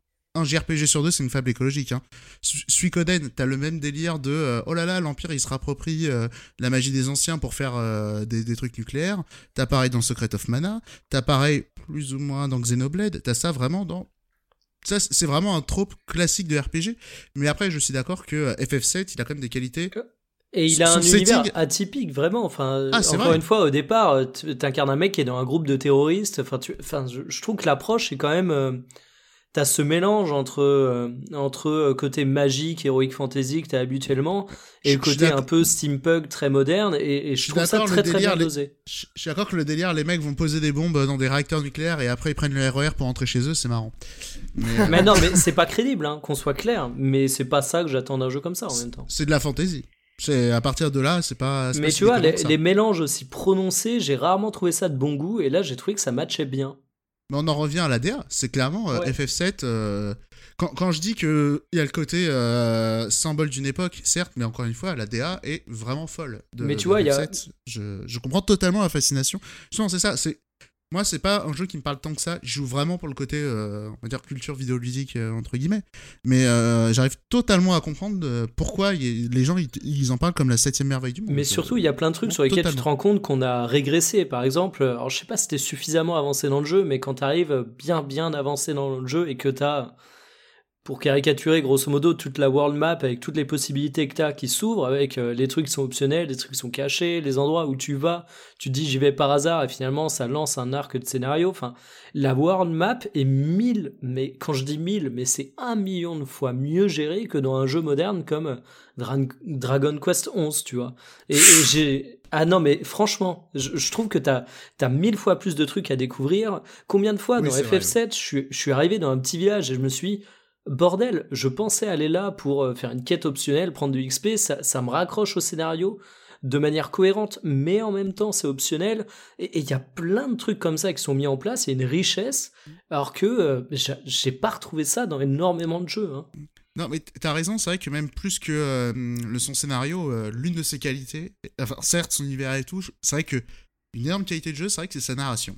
Je, je dois reconnaître. Ouais. c'est Après, FF a souvent été connu euh, pour ça, hein, mais euh, c'est les trucs tout cons, mais quand genre juste tu dois faire du bouche à bouche, tu vois, c'est toutes, toutes ces petites séquences euh, à, à Mm. la con, tu vois, genre, c'est un peu du Edith Finch quelque part. Il y, a- il y en a un C'est intéressant il y a parce des qu'en fait, micros Edith Finch à gauche à droite euh, et c'est vrai que le côté aussi tu vas dans un village à la con et euh, genre t'as des euh, tu découvres des bails de ouf mais après je sais pas à quel point c'est optionnel hein. enfin il y a des trucs euh, Alors moi je sais que je m'étais fait la réflexion parce que du coup euh, j'ai alors pour donner euh, ce qu'on disait en off, moi le jeu j'ai dû le faire, euh, j'avais dit quatre fois mais trois fois et demi parce que j'ai pas terminé la dernière fois. Euh, et justement je m'amusais à aller sur les wikis etc. Et tu vois quand tu refais un jeu pour la troisième fois au bout d'un moment euh, tu tu le refais pas de la même manière et t'as quand même des trucs qui sont optionnels. Et je me suis dit, merde tu peux passer à côté de ça quoi. genre tout le délire avec euh, Zach par exemple c'est c'est optionnel ou? Alors attends Zach je leur situe plus. Bah je sais pas moi de ce que j'ai trouvé je sais pas je suis dans un village il y a deux darons ils font genre ah notre fils s'appelait Zach il te ressemblait et euh, Tifa elle fait oh là là je veux pas en parler je connais pas euh, machin Alors je t'avoue je me rappelle plus du tout. Ça je, date. je suis- je suis potentiellement au début d'une quête, j'imagine, mais c'est assez ouf que c'est genre il y a beaucoup de dialogues qui m'ont popé un peu sur la gueule, euh, alors que je venais pas pour ça du tout. Mais euh, Bon, du coup, moi j'ai juste une question parce que là je vois euh, le, le- la, la la confrontation un peu des deux points de vue finalement. Bon on est d'accord Euh, sur plein de trucs quand même. ah bah oui. Ouais, vous êtes d'accord sur plein de trucs, mais euh, Et moi encore une fois, j'en suis que à la moitié. hein. Mais du coup, euh, enfin, ça, ça quand même, je pense que ça a quand même du sens de faire ce jeu. C'est-à-dire que on a parlé des thématiques, on a parlé de la narration, C'est un jeu tellement on a parlé du gameplay. Mais je- en fait, Monique, tu disais, il y a plein de jeux qui ont repris ces thèmes. Est-ce que Final Fantasy VII Non, était bien peut-être pas Non, aussi non, un non, précurseur, non? Non, Non, je sais pas. bien- hein, je- honnêtement, question naïve. Hein. Vraiment, la, la fable écologique, c'est intrinsèquement lié au, au JRPG. Vraiment. Bah, Même pas qu'au JRPG, enfin, euh, création, vraiment, japonaise je- en général. Ce que je veux dire, euh, vraiment, le pitch du fable écologique où il y a des, un méchant empire. Donc là, c'est une, euh, une entreprise, une multinationale. C'est vrai que le setting est intéressant. la moitié euh, des ouais, non, mais c'est parce ça aussi, fait, hein. c'est- C'est c'est ça, là, c'est c'est un empire qui veut genre remplacer les valeurs, qui veut se rapproprier la magie des anciens, qui les a purgés et ils veulent faire euh, du pognon avec. Genre, des euh. Voilà, alors que dans FF6 que j'avais commencé, c'est genre. euh, voilà, euh, il veut récupérer la magie des anciens et faire euh, des, des, des, des mechas avec. euh, dans. Mais- euh, s'appelle Dans Secret of Mana, il va faire un croiseur qui explose la Terre. Enfin. Mais le truc sur FF7, c'est que là où il est intéressant, c'est pas tant dans son arc principal que dans toutes les petites variantes qu'il va apposer dessus. Tu vois, parce Euh, que vraiment, le, bah, le côté fable écologique, il est pas, il est pas inédit de ouf, mais euh, Ouais, dans le grand, mais dans le La- grand empire, t'as des trucs top, hein. bah oui, et même t'as des, t'as des petits dérivés qui sont super intéressants sur euh, bah, le fonctionnement du grand empire, où tu te rends compte que t'as des sections qui sont un peu spéciales, qui sont pas forcément dans le cliché de ce que t'attendais. Euh, c'est pareil sur le personnage principal, sur le l'antagoniste principal. T'as des gros clichés que tu vois venir à des kilomètres. Je vais pas les spoiler, mais et t'as des trucs un peu plus subtils qui qui moi m'ont surpris un peu dans ce côté. euh, de toute façon, FF7, qu'on soit clair, pour moi, c'est pas un jeu du, du renouveau, c'est un jeu de la démocratisation. Pourquoi il est aussi culte en France C'est parce que t'as plein de personnes qui ont découvert le JRPG grâce à FF7, euh, pour une question d'âge, pour une question de- d'export, etc. Il y, a- il y a ça et c'est même l'un des premiers, je pense, triple A du jeu vidéo, hein, honnêtement. Mais, mais ce qui est vachement intéressant, c'est que euh, il joue pas mal avec les codes de personnes qui peuvent connaître le JRPG aussi, tu vois. En reprenant Ouais, des trucs clichés, mais- mais... en les changeant un peu. Encore une fois, hein, je, je trouve vraiment que le, genre le, le setting, rien que le fait d'avoir remplacé euh, le, le méchant empire par une firme multinationale, déjà ça change énormément de choses. Ouais, tu vois, c'est Et en même temps, il y a des, et en même temps, il y a des analogies intéressantes. euh. Mais, Et pas- mais clairement, FF7, je. Alors par Ça contre, va. pour nuancer un peu, parce que je, je, je, je, je lance des fleurs FF7 depuis le début, euh, alors je sais pas si c'est dû au fait que je me le suis refait pas mal de fois, ou tu vas me confirmer ou m'infirmer ça, Monique, mais moi je trouve que le jeu, par contre, a des moments où pendant 3-4 heures, t'as des passages à vide où tu te fais chier comme un rat mort. J'ai trouvé... un- euh, Avec le remake, j'ai un x3, donc euh, je pense que je. Et, je- et- et tu peux bloquer les combats aléatoires. Ça, Ouais. c'est pas mal quand même. C'est que- un gros argument euh, pour le coup. Moi, je me le suis pris en partie grâce à ça. Mais même en termes de scénario, j'ai l'impression qu'il y a des moments, euh, j'ai l'impression que t'es dans un truc, t'es intéressé et tout, et, et au milieu de ta quête principale, t'as l'impression qu'on te met une quête secondaire non optionnelle, quoi. Moi, j'ai vraiment eu ces impressions à quelques moments. Et ça- aussi le. Aussi c'est un peu symptomatique des RPG entre guillemets euh, chorales où euh, globalement chaque personnage de ton équipe il va briller un moment et tu vas suivre ses arcs. Ouais. Effectivement, Il voulait, entre il voulait les juste arcs, briller, Monique. exactement. En- en- entre chaque arc, il y a toujours des passages à vide. Hein. Mother 3, c'est un bon exemple où euh, pendant le premier tiers, voire la moitié du jeu, c'est euh, c'est voilà, c'est- t'as tout- tous les arcs de tous les personnages qui se mettent en place et tout, et c'est c'est assez ouf, t'apprends à les connaître et tout. euh, c'est très émouvant. Et après, il y a, il y a le moment qui, qui rend ouf où euh, tu vas aller chercher les quatre cristaux de mes couilles euh, aux quatre coins Horrible. du monde. euh. Ouais. Ça, ça m'a vraiment saoulé. Heureusement que j'avais, euh, pareil, euh, en, en l'occurrence, c'était euh, accéléré le, le déplacement. Après, ça dure, sur émulateur. Donc après, ça, dure sauvé la vie. 7-8 heures sur Mec, un jeu de j'ai l'impression que 30, tu me parles de Dragon Quest 11. Oh là là là là là là. On va y revenir. Ah non, on va non, y non, revenir. mais même pas pour le côté critique en plus. Pour le côté, t'as tes quêtes où t'apprends à connaître tes potes et après tu vas chercher tes cristaux dans les quatre coins du monde. C'est exactement ça, quoi. C'est une structure extrêmement classique. Oui, oui, pas- bah oui, c'est c'est un pour ça, ouais. passage, c'est un passage à vide qu'il y a dans tous les RPG. Ouais, non, mais FF7, je sais pas pourquoi, ça ça m'a gonflé. Je pense notamment euh, à un moment au départ où euh, tu dois te déguiser en meuf, Monique. Je te dis juste Alors ça. ça, c'est rigolo ça. Ah moi, ça- mais c'est c'est typiquement ce genre d'humour japonais qui me laisse euh, Non mais ça, que j'arrive pas vraiment- à piger et, et j'ai vécu un grand moment de solitude pendant trois heures quoi. Tu, tu sais quoi Alors, tu sais quoi Pourquoi si je suis très content de faire ce jeu et de... c'est parce que je sais qu'il va avoir un remake. Et il y a tellement de passages comme ça, mais j'ai tellement envie de voir qu'est-ce qu'ils vont faire. Ça va Ouais, être par contre, incroyable. ils oui, vont les en- en, squeezer, termes de mœurs, euh, etc. enfin, ils vont- à mon avis. euh. Ah non, mais il y Ils a pas que ça. squeezer une partie. hein. Non, mais il y a, y a plein de trucs de merde. Le moment où il y a l'espèce de panthère, la panthère robot génétiquement modifiée chaman là. le moment où elle se déguise en marin, What the fuck? le moment où elle se déguise en marin et elle marche sur ses deux pieds. Mais t'imagines ça en photoréaliste? Comment ça va être ridicule? C'est vrai qu'en photo réaliste, Je- ça va être drôle. Non mais t'imagines genre sur le sur le Charles de Gaulle, hein, c'est l'équivalent, euh, genre le, le navire militaire. Il y, y a un putain de char robot qui fait de la magie, déguisé avec euh, qu'on s'appelle une petite marinière. Et tous ceux-là ils font oh bah c'est un soldat comme les autres. Ça, ça va être incroyable. Ouais. C'est Le le charisme remake- de Rouge 13. ça. Le remake il va être incroyable. Et même le moment où tu dois te déguiser en fille aussi, ça. Mais surtout Oh qu'en fait, c'est traité de manière très premier degré, donc t'auras un décalage de ouf, quoi.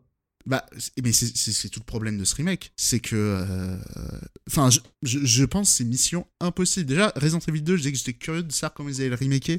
C'est quelque chose qu'on peut plus vraiment refaire comme à l'époque. Alors, FF7, la vache. Ouais, surtout quand tu vois comment ils essaient de le vendre. Tu sais, ils essaient de le vendre comme un truc qui pue la classe et tout, avec quelques belles séquences, mais.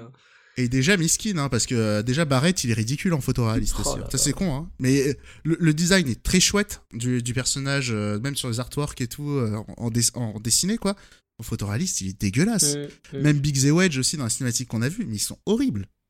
Mais d'ailleurs, on dirait Aurel euh, San dans son clip là quand il est déguisé en Senseiya là. Ah non, pas d'Orelsan, s'il vous plaît. Non, mais ça c'est va juste- créer une guerre nucléaire. Non, mais Je veux pas de guerre nucléaire dans C'est juste en termes de déguisement quoi. C'est euh, c'est- on dirait vraiment des, des connards mal cosplayés euh, dans, dans le dans le trailer qu'on a vu.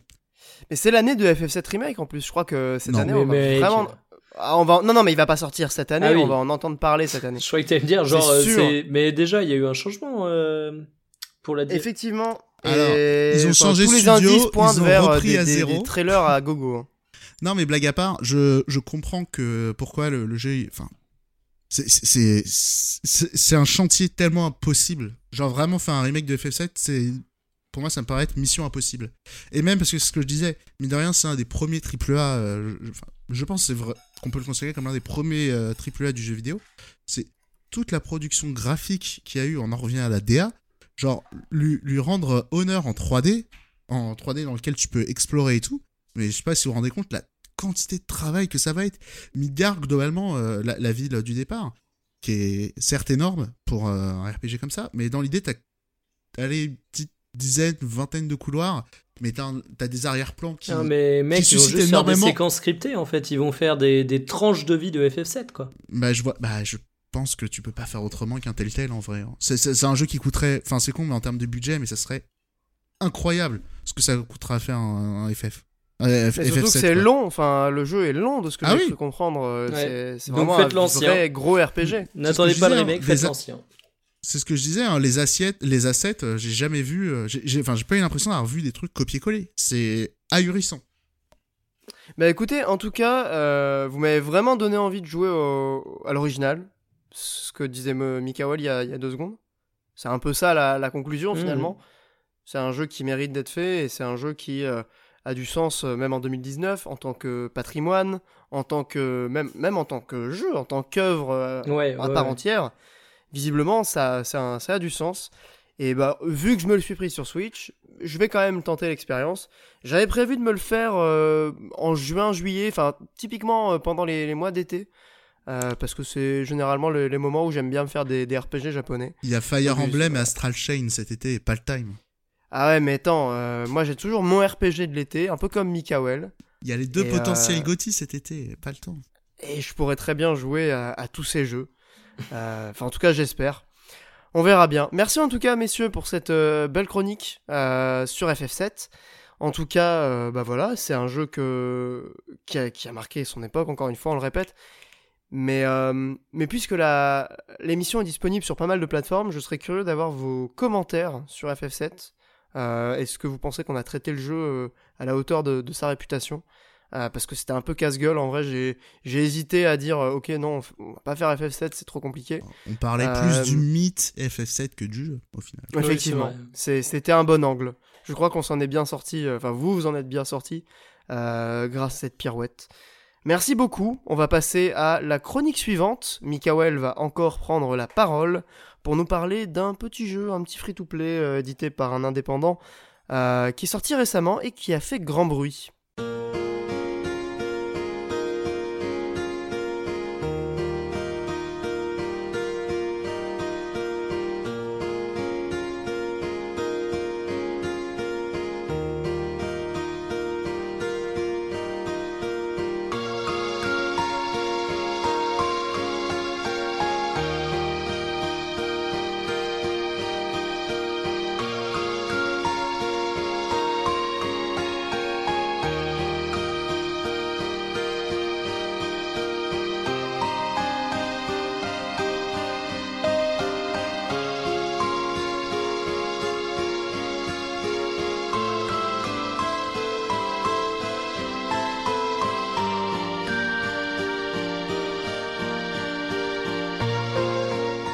On va parler de Apex Legends, euh, c'est un jeu avec Electronic Arts et Respawn Entertainment derrière, qui est sorti début février et qui a fait beaucoup, beaucoup, beaucoup parler de lui. Euh, D'ailleurs, ce qui m'a beaucoup étonné, j'ai aussi vu beaucoup de news passer en mode non, contrairement à ce que vous pensez, Apex Legends n'a pas été lancé avec 0 euros. Il y a eu un budget marketing de fou autour du jeu.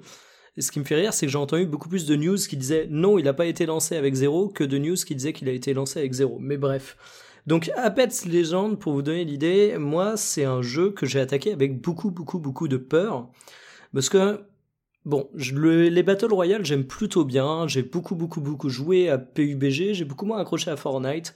euh, tout simplement parce que je suis pas ultra fan du game feel et euh, le délire de construction mélangé avec le délire de Battle Royale, c'est pas un truc qui m'a vraiment fait accrocher. Et quand j'ai vu Apex débarquer, je me suis moteur de Titanfall, déplacement dynamique, il n'y a pas de, course sur les murs, mais quand même, ça peut faire un FPS sympathique.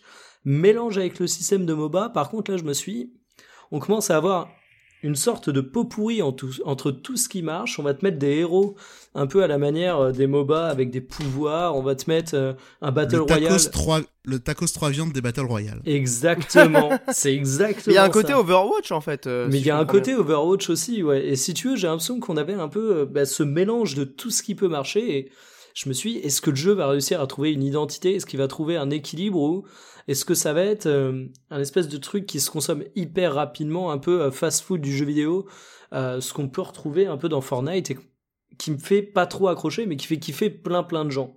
Je précise, mon avis va être super subjectif. Alors déjà, les premiers pas dans Apex Legends, j'ai grave galéré. Et pourtant, je suis plutôt habitué du genre. Mais je trouve pas que ce soit le jeu le plus accessible. Et ce qui est assez intéressant, c'est qu'en fait, maintenant que je suis habitué au jeu, que j'ai plusieurs dizaines d'heures de jeu, tout me semble limpide.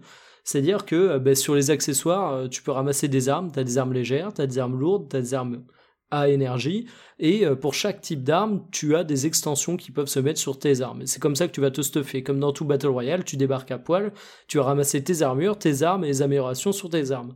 Et en fait, ça fait beaucoup, beaucoup d'items à ramasser, et finalement, bah, sont classées de manière assez logique. Tu ramasses une arme légère, tu vas devoir ramasser les extensions pour armes légères, mais au départ, ça m'a complètement paumé, et j'ai eu énormément de mal à me mettre dans le jeu. J'étais paumé là-dessus, en plus c'est un jeu qui est extrêmement rapide.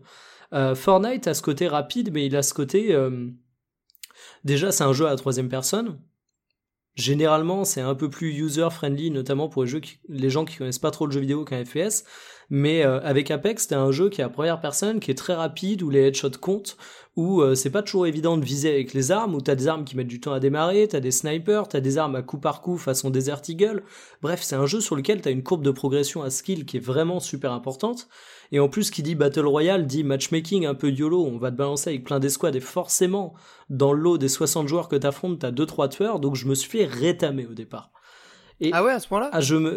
Mais c'est moi qui, qui suis nul. hein. Vraiment, je pense qu'il y a Ah des non, gens, attends, ils, ils se euh, lancent dedans, ils ont T'es aucune quand, même difficulté. un... t'es quand même un sacré joueur de FPS. Pe- euh, petit, point, petit point à l'école du gameplay. Moi, ma première partie, j'ai fait top 1.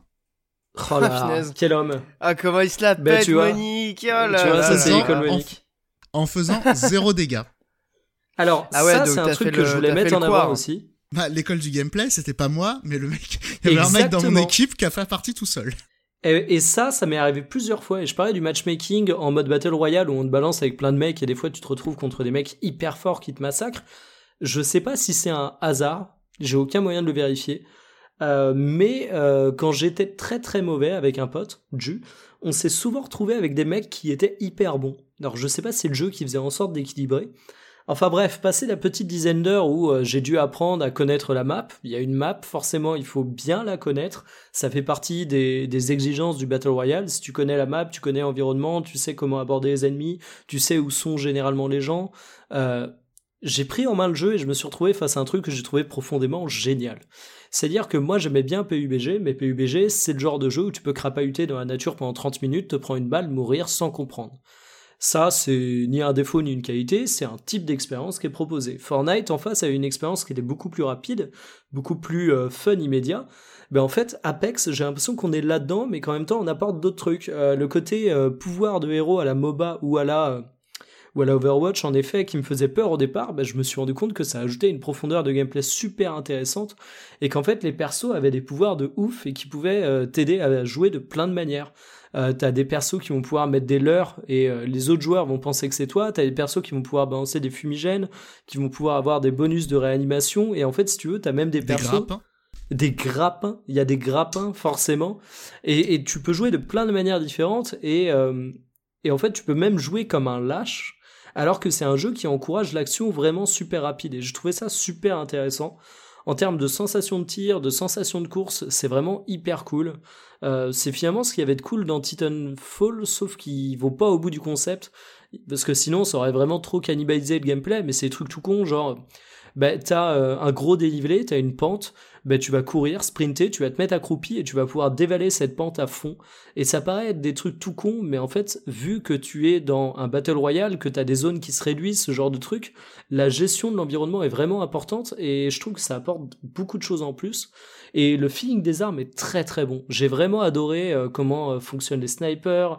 Euh, T'as des mitraillettes qui ont un recul de malade. Dès que tu commences à tirer tes balles, en deux secondes tu vides ton chargeur. Et si tu si tu fais pas gaffe et que tu fais un, tir full auto, to- ta caméra elle a levé de 5 km. T'as vraiment des armes qui ont des caractéristiques qu'il faut apprendre à maîtriser.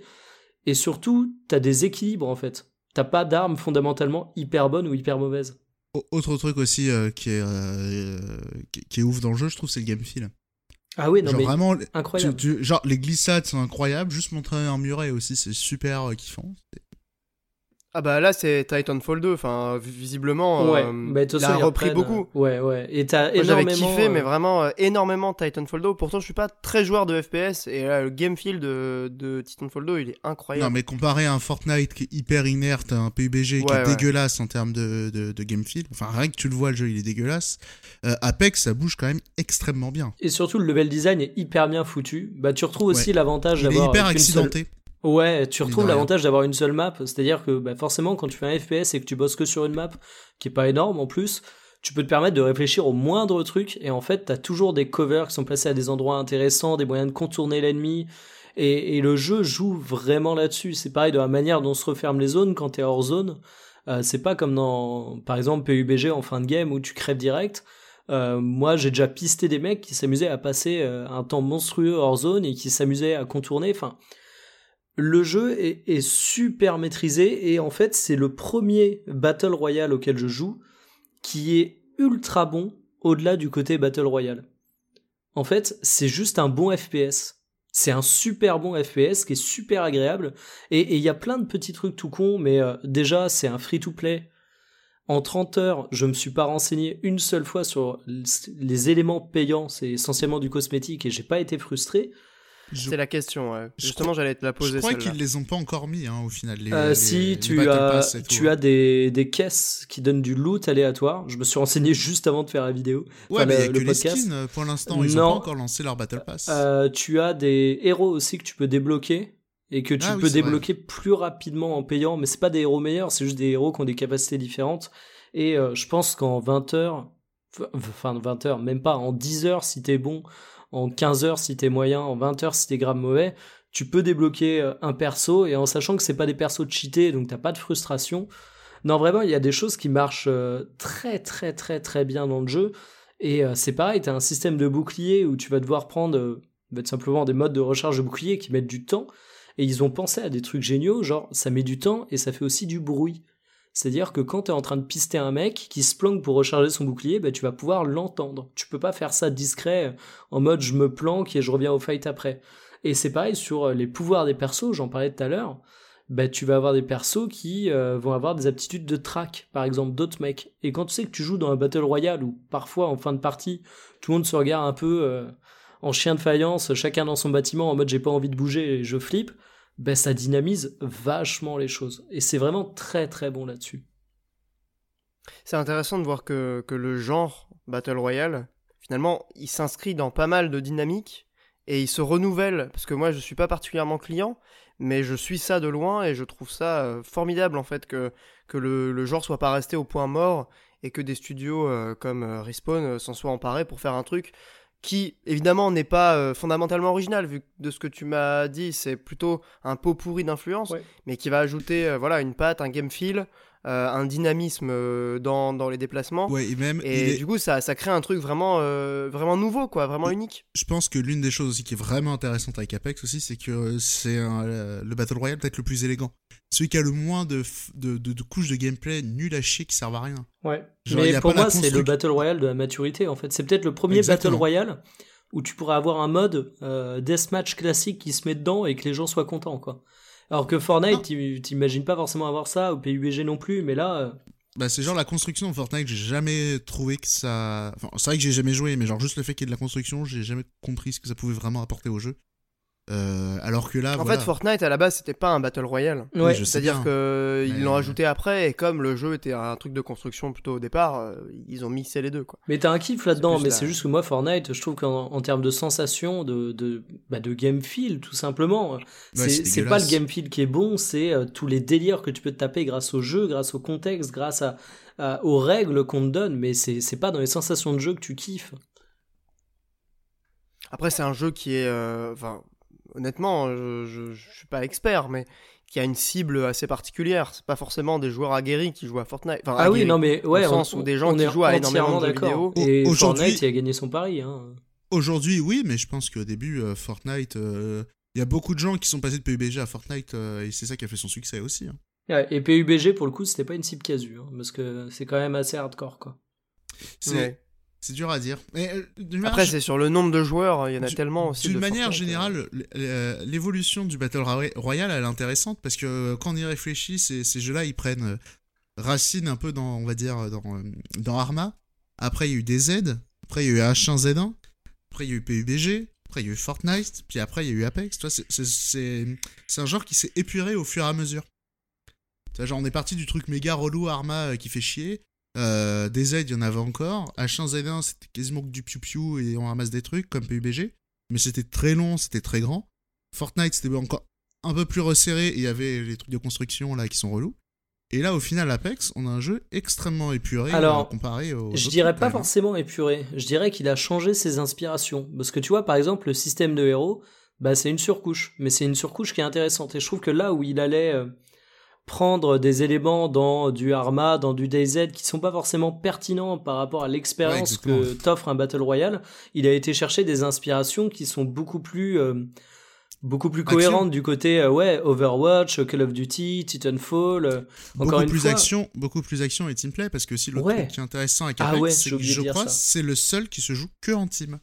Alors, le jeu est obligatoirement par escouade de 3. Euh, et il a réussi une performance juste hallucinante. C'est qu'il offre. euh, J'ai jamais vu ça dans un jeu. Après, c'est peut-être mon manque de culture, mais c'est le seul jeu où j'ai jamais été frustré par le manque de communication malgré l'absence de vocal. Tu peux parler en vocal, mais tu peux tellement euh, pinguer des objets, dire que t'as vu un ennemi passer là, dire que cette zone a été fouillée, di- dire que tu regardes par là, que tu vas dans cette zone pour fouiller, que tu vas aller dans cette zone pour te déplacer.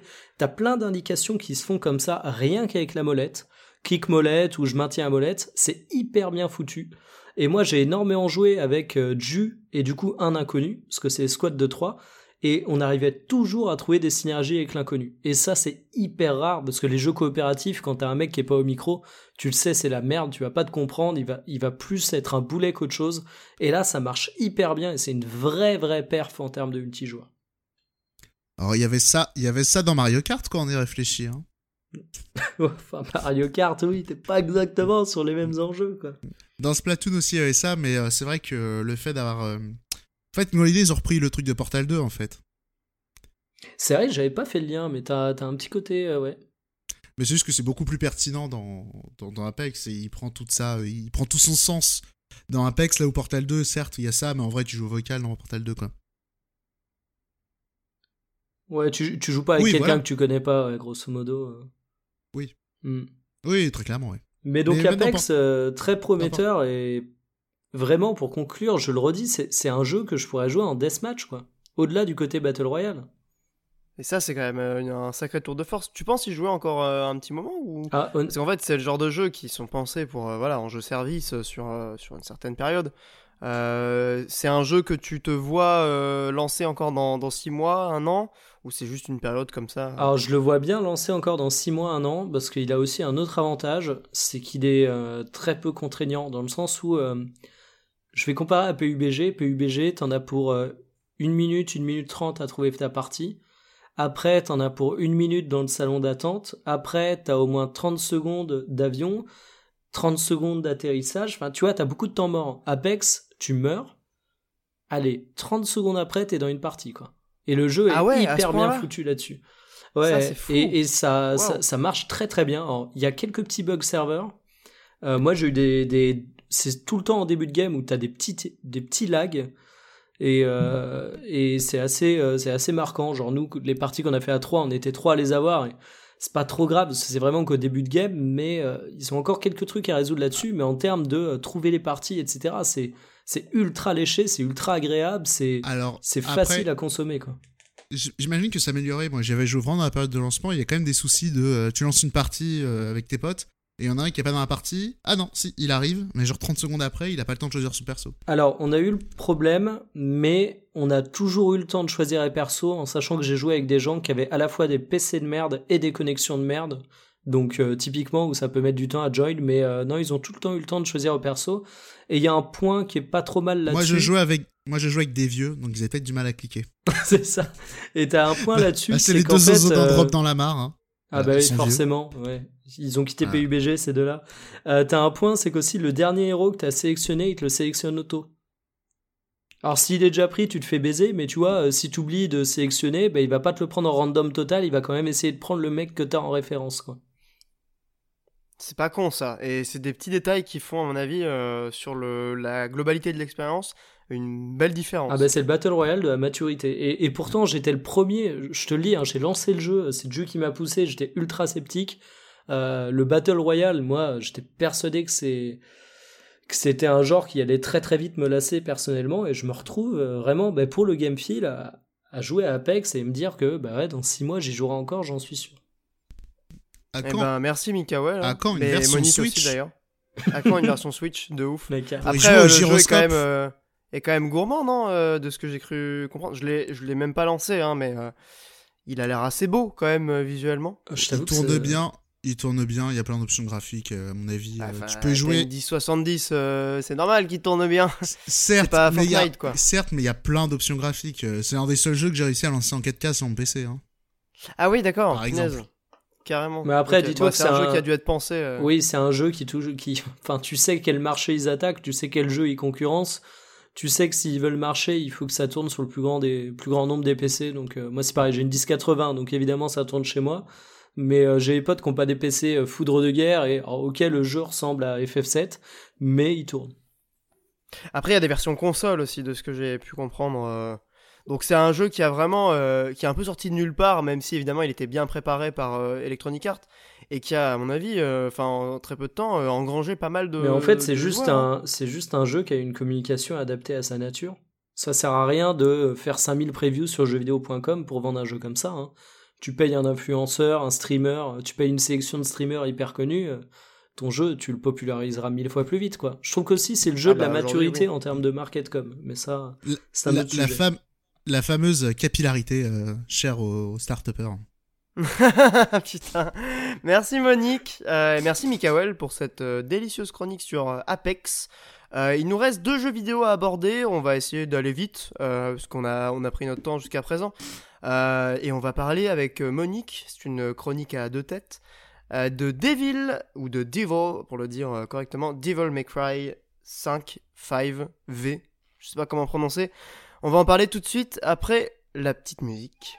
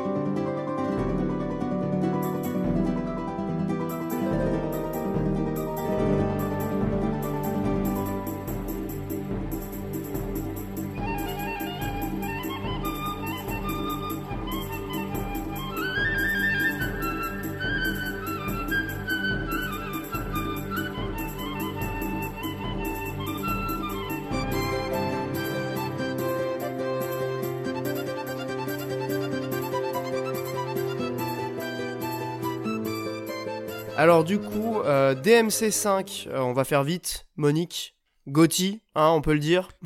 Euh, Gotti, peut-être pas, mais euh, candidat très sérieux. C'est Candidat fantastique. très sérieux. Voilà, on peut dire ça effectivement pour être un peu mesuré. Bon, Devil May Cry, en vrai, la formule reste la même. Si vous connaissez la série et que vous n'avez pas encore joué au 5, euh, déjà allez-y, parce que c'est c'est très très très bien. Encore et une en fois, plus, encore une fois, l'épisode de la maturité quand même d'MC5. hein. Exactement. Et putain, j'allais le dire, tu m'ôtes les mots de la, de la bouche. Euh, c'est marrant. On continue sur les formules toutes faites. Bah attends, euh, on est dans Radio Librius ou, ou pas? Bref, euh, DMC5, euh, comme disait Monique, l'épisode de la maturité, peut-être aussi l'épisode de... J'avais un terme pas mal. L'épisode de l'ouverture, tout en étant l'épisode de la maturité. Alors je vais m'expliquer. Euh, pour, pour plusieurs raisons. Déjà, euh, c'est un jeu qui a euh, un enrobage graphique absolument formidable. Je trouve que c'est vraiment un des, un des plus beaux jeux de, de ces derniers temps. Il tourne vraiment super bien sur PC. C'est le RE Engine qui a été aussi utilisé pour euh, RE7 et RE2 Remake. Et il est plus beau que jamais quand même sur DMC5. hein. Ah ouais, non, clairement, pour le coup, vraiment, même au niveau des, des modélisations faciales, je, je crois pas avoir vu quelque chose d'aussi réussi depuis. Euh, même Red Dead Redemption était peut-être pas au niveau de DMC5. Wow, wow, wow. Ouais, Moi, je pas jusque là. Je, je le Moi, trouve je- assez sur- joli. les- C'est vrai qu'il tourne bien, mais non, mais je parle vraiment des modélisations faciales, hein, des visages, euh, des, des expressions des personnages. Après, les environnements, oui. je, je me contenterai de dire qu'il est en- un cran au-dessus de Resident Evil 2 Remake. Merci Monique. euh, pour, Je dirais euh, pas voilà. forcément jusqu'à Red Dead 2 non plus. Parce que franchement, Red Dead 2, euh, c'était pas le, le point fort, c'était pas les modélisations facia- faciales, hein, c'était les environnements. Bon, Alors après, le que- débat, euh, le débat n'est pas là. Alors que DMC5, euh, on va dire, bon, il, a toutes les qualités du monde, mais par contre, euh, le gros problème, c'est effectivement, c'est euh, que visuellement, il était chatoyant, techniquement, c'est vrai. En termes de, de, lieux variété. visités, c'est. Alors, certes, la variété, et même, c'est quand même tous les endroits les moins sexy du monde. Genre, tu vois, le jeu, il se passe dans des grottes, des égouts et des ruines. C'est genre les. Tous les moments relous des dans les entrailles de, Ah, merde, et des mec. entrailles de démons. dis hein. pas ça. Moi, je commence, je suis dans une petite ville détruite, pierre blanche, ciel ouvert et tout. Merde. Ouais, mais euh, C'est le seul niveau Ah. euh, où tu vas avoir un peu. Non, mais vraiment, il est très très bien ce niveau. C'est d'ailleurs le niveau qu'ils avaient mis en démo. euh, où tu bats une espèce de gros, euh, de gros monstre qui pète tout à la fin. Oui, c'est le moment Euh, le plus, c'est le moment le plus beau euh, du jeu. Ah ouais, voilà, c'est le moment le plus beau du jeu. et pas clairement. beau, encore une fois, pas beau techniquement, hein, mais juste euh, le plus détaillé, où il y a le plus de trucs à regarder, parce que après, globalement, c'est le problème de, ce DMC, et je pense euh, là où il va déplaire à certaines personnes, euh, c'est que euh, dans ce genre de jeu, les gens, ils veulent en prendre plein les yeux, ils veulent avoir du spectacle, ils veulent prendre le jeu, le ranger et avoir passé euh, 10 bonnes heures. Malheureusement, je trouve que DMC5, il c'est loin d'être le meilleur dans, ce truc-là. Les ennemis, c'est tous les mêmes. Les boss, il y en a pas beaucoup. Les environnements, il y en a pas beaucoup et ils sont pas très chatoyants. Voilà, l'intérêt du jeu, il est ailleurs et sans forcément dire que le jeu, tu vas le refaire euh, trois fois minimum pour l'apprécier. Faut vraiment se mettre dans l'optique de comprendre le système de combat et essayer de le pousser le plus loin possible. Et je pense que cette philosophie-là, déjà, elle est pas nouvelle, parce que ça fait depuis au moins le 3, en tout cas, euh, moi j'ai joué euh, 3, 4, 5, euh, du coup, qui sont euh, les, seuls épisodes que j'ai fait. Euh, on ressent quand même une, très forte influence des jeux de combat. C'est-à-dire que Itsuno, donc le, réalisateur de DMC5, qui est arrivé donc sur le 3, euh, vient à la base du jeu de combat, en tout cas est fan de jeux de combat. Et euh, il y a un épisode d'un documentaire super sur YouTube euh, de Toko Toko, vous pouvez aller voir ça, sur euh, RE2 Remake et DMC5, où en fait il parle beaucoup de cette passion qu'il a des jeux de combat, et qu'on retrouve, je trouve, de manière assez, assez évidente dans le système de combat de DMC5, et comme l'a dit Monique, l'intérêt, il est exactement là-dedans. Il est dans euh, ce ranking que vous allez pouvoir euh, obtenir en variant vos attaques, Sans en même, comprenant les ennemis. même C'est vraiment ce point-là qui est, qui est euh, mis en avant, je trouve, dans DMC5, Ouais. plus que le reste. Et, et, et même sans aller dans le, euh, dans le culte de la performance, juste essayer de comprendre l'utilité de tous les trucs. Genre Ouais, vraiment, faut, ouais. y, faut y aller dans un mindset de curiosité. Certes, de performance, ça peut faire le taf, mais faut aller dans le délire de vas-y, je vais, je vais tout essayer. Oh tiens, ça, ça marche bien, ça, ça marche bien. C'est même si le jeu tu le fais qu'une fois, je pense que c'est intéressant de d'essayer de prendre la pleine mesure de, de la profondeur du, du jeu. Et c'est intéressant parce que cet élément-là, c'est ce qui me plaisait dans, les, dans, le, 2, dans le 3 et le, et le 4. Enfin, je, je m'explique un peu, c'est le côté, euh, on va prendre des, des combos on va essayer de les mélanger, on va dire tiens je vais faire celui-là après celui-là, ou même acheter de nouvelles euh, attaques et euh, les essayer euh, en les combinant à d'autres. Et quand on se rend compte que ça fait un enchaînement hyper classe, qu'on obtient des points, que c'est plutôt efficace contre les ennemis, on se dit putain ouais c'est bien foutu. On va modifier un petit peu la formule et se rendre compte que ça fait autre chose et quelque chose de très intéressant aussi. Et c'est ça que j'ai vraiment toujours aimé dans, dans, DMC et pour le coup le 5 il pousse ce côté-là vraiment, vraiment à fond. Euh, et, vraiment, si vous aimez ce genre de sensation, vous allez adorer DMC5. Après, il y a tous les défauts que Monique a cités. Il n'est pas très grand spectacle. Il n'est pas forcément très varié dans ses environnements. Euh, il n'y a pas beaucoup de boss. Les caméras euh, sont Le scénario. Les IA sont pourris Non, les caméras. ah, les caméras. Honnêtement, ça m'a pas tant gêné que ça. J'ai vu ton tweet sur. Honnêtement, j'ai dézoomé à fond et après, je... ça va. Moi, je trouve que ça va aussi. Après, Honnêtement, je crois que c'était pire dans le 3 et le 4. Hein, faut, avoir, euh, faut, avoir, le réflexe de, de remettre la caméra. Euh, mais tu vois, j'essaie de me souvenir si j'avais autant galéré dans le reboot. Tu sais, celui qui était sorti il y a pas longtemps sur la caméra. Je, je me souviens plus si ça m'avait fait autant rager ou pas. Alors non, mais ce DMC, c'est pas vraiment un DMC. Et ouais, bah, je sais bien. C'est pas la même équipe en fait. Oui, mais tu peux avoir les mêmes problématiques de caméra quand même, quoi. Ouais, ouais, mais ouais, c'est sûr. C'est pas du tout la même philosophie de jeu. Mais oui, hein. non, mais je, je suis pas en train de dire c'est pas un vrai DMC, c'est poubelle. Je dis juste que c'est autre chose. Ah non, mais je suis entièrement d'accord. Rien que sur euh, sur euh, la manière de d'aborder les combats, etc. Tu le sens tout de suite. Mais pour moi, les problématiques de caméra, finalement, t'es sur un jeu qui présente les mêmes. Ouais, après. J'aurais pu dire DMC comme j'aurais pu dire God of War. Non, pardon, là c'était juste pour troller, mais tu vois ah. l'idée quoi. Mais, d'ailleurs, si tu veux, enfin, ces problématiques de caméra, j'ai l'impression qu'elles sont inhérentes au genre du euh, du beat them up. Ouais, je, faut dire je suis plutôt d'accord. C'est pour ça que je me demandais si j'avais déjà rencontré dans, dans le DMC, parce que c'est un des derniers que j'avais fait en date. Mais dans le même euh, genre, euh, Metal Gear Rising, c'est l'enfer. Hein. Bah ouais, mais c'est pas parce que c'est inhérent au genre. Je trouve qu'il faut ignorer ce truc parce qu'un mec qui veut se lancer là-dedans et qui, qui joue pas du tout au genre, je, pense que ça va lui mettre une grosse claque. Moi, je sais que ça me, ça faisait longtemps que j'en avais pas fait un et franchement, ça, ça m'a gavé quoi. Ouais, mais genre DMC, tu vois, genre ça va, je l'ai fait à la manette. Tu vois, genre, j'avoue, Metal Gear Rising, quand j'ai voulu un peu pousser à discuter, j'ai joué à la souris parce que c'était pas possible. Après, il y a un autre point euh, sur euh, ces histoires de caméra qui est peut-être lié euh, à la structure pure du level design, c'est-à-dire que DMC5, c'est des couloirs, des arènes. Et en fait, je pense que plus l'arène est restreinte, il y a des moments, notamment dans le niveau dont tu parlais, Mikael, qui sont dans des intérieurs où là, je, me souviens que j'avais vraiment crisé euh, sur la caméra. Après, tu verras que le jeu, les arènes sont peut-être un peu plus grandes. Ça dépend des niveaux, mais globalement, elles s'ouvrent un peu. Euh, et, ça sauve la vie sur euh, cette dimension euh, de la caméra. Ouais, parce que je suis vraiment au tout début du jeu et du coup j'ai vraiment eu des fights dans des pièces. Enfin, c'est des, des, des, pièces de 10-15 mètres carrés, hein. sans déconner. Ah, c'est les pires. Ouais, c'est les pires. je pense que Pierre a raison en fait. D'accord. Je pense effectivement c'est peut-être moins pire après. Parce que moi c'est ça qui m'a vraiment fait rager quand j'ai sorti mon portable, j'ai fait un tweet assassin quoi. Hmm. Ou bien. Ouais non je comprends. Après c'est ou bien Pierre et moi on s'y est fait et on l'a accepté. C'est possible C'est vrai que c'est peut-être moins pire. Bah, le après mais après, je pense que euh, l'une des dernières choses qui est intéressante à dire avec ce DMC, c'est que euh, tu disais c'est inhérent au genre et tout. Je trouve que quand même DMC5 est vraiment particulier. Et c'est. Tu vois, genre, il y a Bayonetta, il y a God of War, il y a les autres trucs un peu plus classiques, les Lord of Shadow, machin. DMC, euh, DMC c'est quand même une saga assez particulière. Et ce DMC5, rien que pour ça, il mérite, au même titre par exemple qu'un Ninja Gaiden, qui est aussi très particulier. Il, a quand même ça pour lui d'être D'être unique, mais complètement. Et il a, un intérêt, euh, il a un intérêt euh, certain. Euh, en fait, on en parlait avec Monique récemment, mais on parle beaucoup de l'école japonaise du beat'em up en, mettant Bayonetta et DMC dans le même pot. Et finalement, je trouve que c'est des jeux qui n'ont. Bon, évidemment, il y a des points communs, mais sur la philosophie, n'ont pas grand chose à voir. C'est-à-dire que DMC a son identité très proche du jeu de combat, en tout cas dans l'influence et l'inspiration, euh, et, ça, Bayonetta l'a pas forcément sur euh, la logique, par exemple, de l'esquive. Dans Bayonetta, c'est un bouton pour esquiver. Dans DMC, c'est trois boutons ou deux ennemis. C'est Ocarina of euh, Time. Il y, a la direction. C'est Ocarina of bah non, Bah c'est lock côté saut. Ouais, exactement. C'est comme Breath of the Wild aussi. Hein.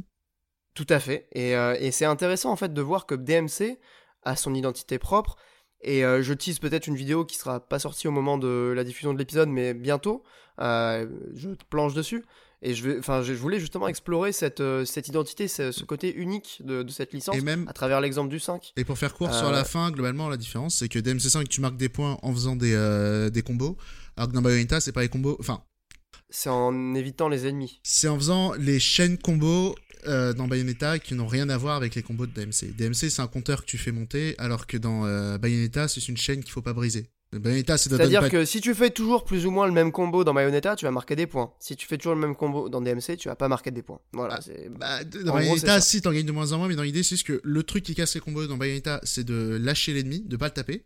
Alors que dans DMC, tu peux prendre ton temps, changer d'arme, charger une attaque et remonter. C'est pas un problème. C'est un peu ouais, c'est un peu différent et c'est même euh, je pense euh, dans manette en main, c'est-à-dire que quand tu es dans le jeu, ça se traduit par euh, une expérience quand même assez différente. Et- En tout cas pour celles, pour celles et ceux qui voudront euh, un peu pousser le, le système de jeu. Et Après, euh, Bayonetta, et Bayonetta récompense énormément le temps aussi. Tout à fait. Ce que ouais, fait à moins fait. Ce que DMC. fait- Ce que ne fait pas forcément DMC. Après, je dirais pas, j'irais pas jusqu'à dire que c'est un jeu qui ne peut s'apprécier que pour les gens qui vont le tryharder. Euh, hon- honnêtement, on peut très bien faire un run et, et kiffer. Je arrive à pas, plein de monde. je parlais pas de tryhard, je, je parlais de mindset curieux. Ouais, mais quand même. Enfin, je pense que il y a deux, il y a deux manières de l'appréhender, si tu veux. Il y a les, les, les gens qui veulent euh, aller un peu au bout du truc, sans forcément faire des SSS partout, mais en essayant de vraiment le comprendre. Et voilà, on peut aussi, enfin, pour pas rebuter les gens qui ne sont pas forcément dans ce juste que- mindset-là, C'est ce que j'ai, on peut l'apprécier autrement, tu vois. juste y aller en étant curieux. Par exemple. Mais il y a, il y a par exemple des, des trucs qui vont vraiment vous faciliter la vie si vous ne connaissez pas la, la série et que vous voulez découvrir par euh, le biais de ce cinquième épisode. Vous avez un résumé de l'histoire dans le, dans le menu qui est pas trop mal foutu. Bon, l'histoire est pas très compliquée, même si des fois elle est un peu what the fuck. Ah, mais elle Et est il y a sympa à suivre. surtout. De quoi? Elle est sympa à suivre. Elle est sympa à suivre, surtout dans le 5. Euh, euh, pour le coup, même s'il y a des moments. euh, ah, what the fuck? Euh, c'est, Je l'ai trouvé bien, bien raconté euh, l'histoire. Les vannes il y a, sont par bah, c'est toujours, euh, enfin c'est la, la patte DMC, ce côté un peu décalé euh, qui Oh. a toujours euh, vraiment marché. Et là dans le 5 particulièrement. Plus que jamais, les vannes sont bonnes, je trouve, dans celui-là. Ouais, exactement. Et je voulais juste rajouter un truc sur l'accessibilité. Dans ce DMC 5, vous avez la possibilité d'utiliser des combos automatiques. C'est pas forcément le plus intéressant, mais éventuellement, si vous pouvez, voilà, si ça vous permet de passer le pas en vous disant merde, je vais pas réussir à faire les combos. Au début, vous pouvez commencer par ça, essayer de les comprendre tout, douce- tout doucement, et ensuite passer au combo classique. Ça peut être un argument pour, euh, voilà, emmener des gens euh, dans dans ce monde délicieux qui est celui de, de Devil May Cry. Bah merci Monique. Euh, en tout cas, jeu qu'on conseille tous les deux. personnellement, j'ai adoré. Je suis dans mon deuxième run. Je me fais une mission à peu près, voilà, de temps en temps, tous les jours. Je kiffe. Je kiffe encore vraiment beaucoup. Je kiffe même plus mon deuxième run que mon premier run. Voilà. Vous m'entendez Oui, oui. Oui, oui, mais il faut qu'on avance, Ah, Pierre. Désolé. Merci tourne. beaucoup. Et ben tout à fait, on va passer. euh, Est-ce que Mikael, tu veux faire un petit mot sur Dragon Quest ou on passe directement à la rubrique hors jeu C'est à, à toi de voir. Ah bah si tu 100 veux, minutes mec. sur Dragon Quest. Ah, euh, bah moi j'avais pour 10 secondes, mais euh, je sens qu'avec Monique on va faire un petit ping-pong, donc je vais commencer ça rapidement. Dragon Quest 11, premier Dragon Quest que je fais, j'ai adoré le système de combat, c'était vraiment cool.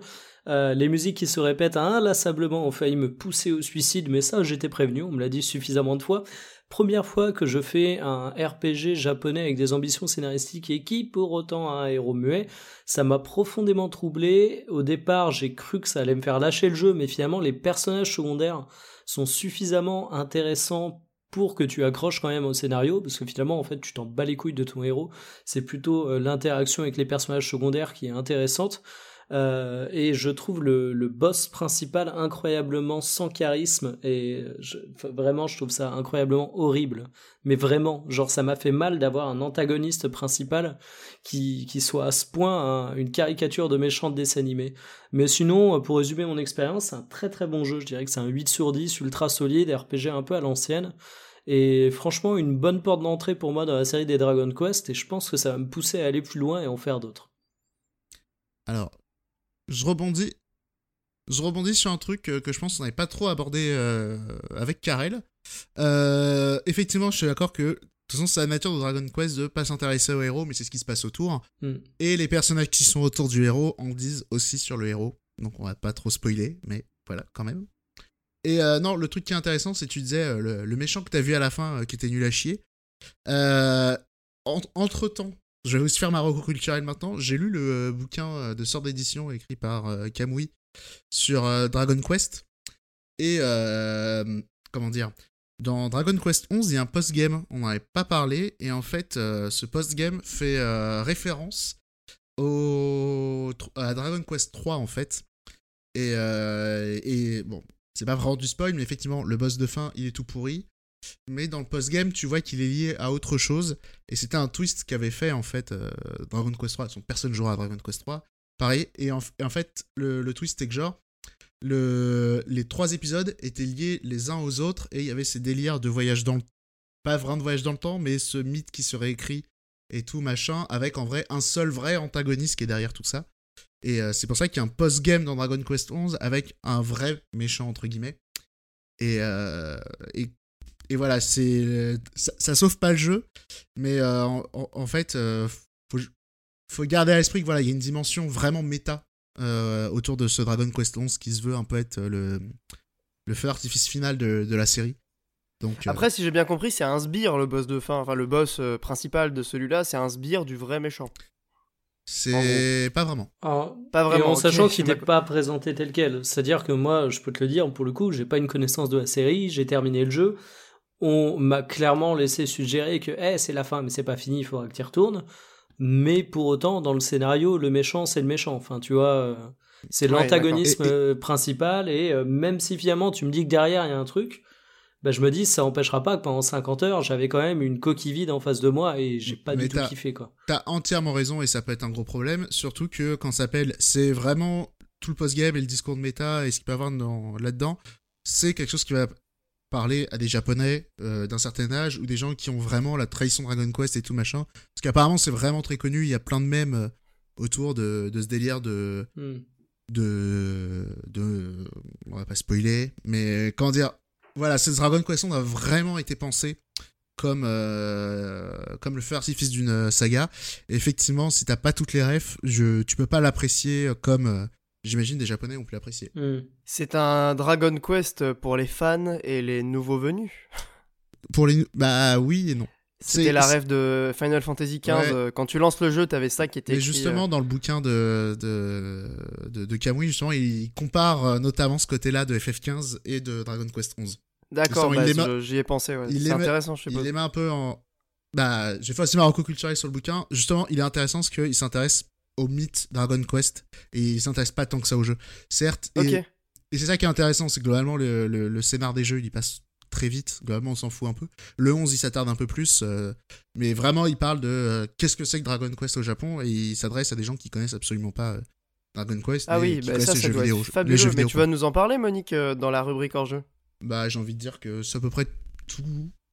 Il n'y a pas grand chose d'autre à dire. Bah, tu le conseilles le bouquin quand même. Ah, mais complètement. C'est Du coup, c'est mon hors-jeu. Je, je, le, je le lis. Eh bah, euh, nickel. eh bah, super. J'ai fait un stylish avec le, la dernière chronique de Mikael. Magnifique. bah, merci Monique. Euh, on va passer du coup à la rubrique hors-jeu, euh, juste après la petite musique.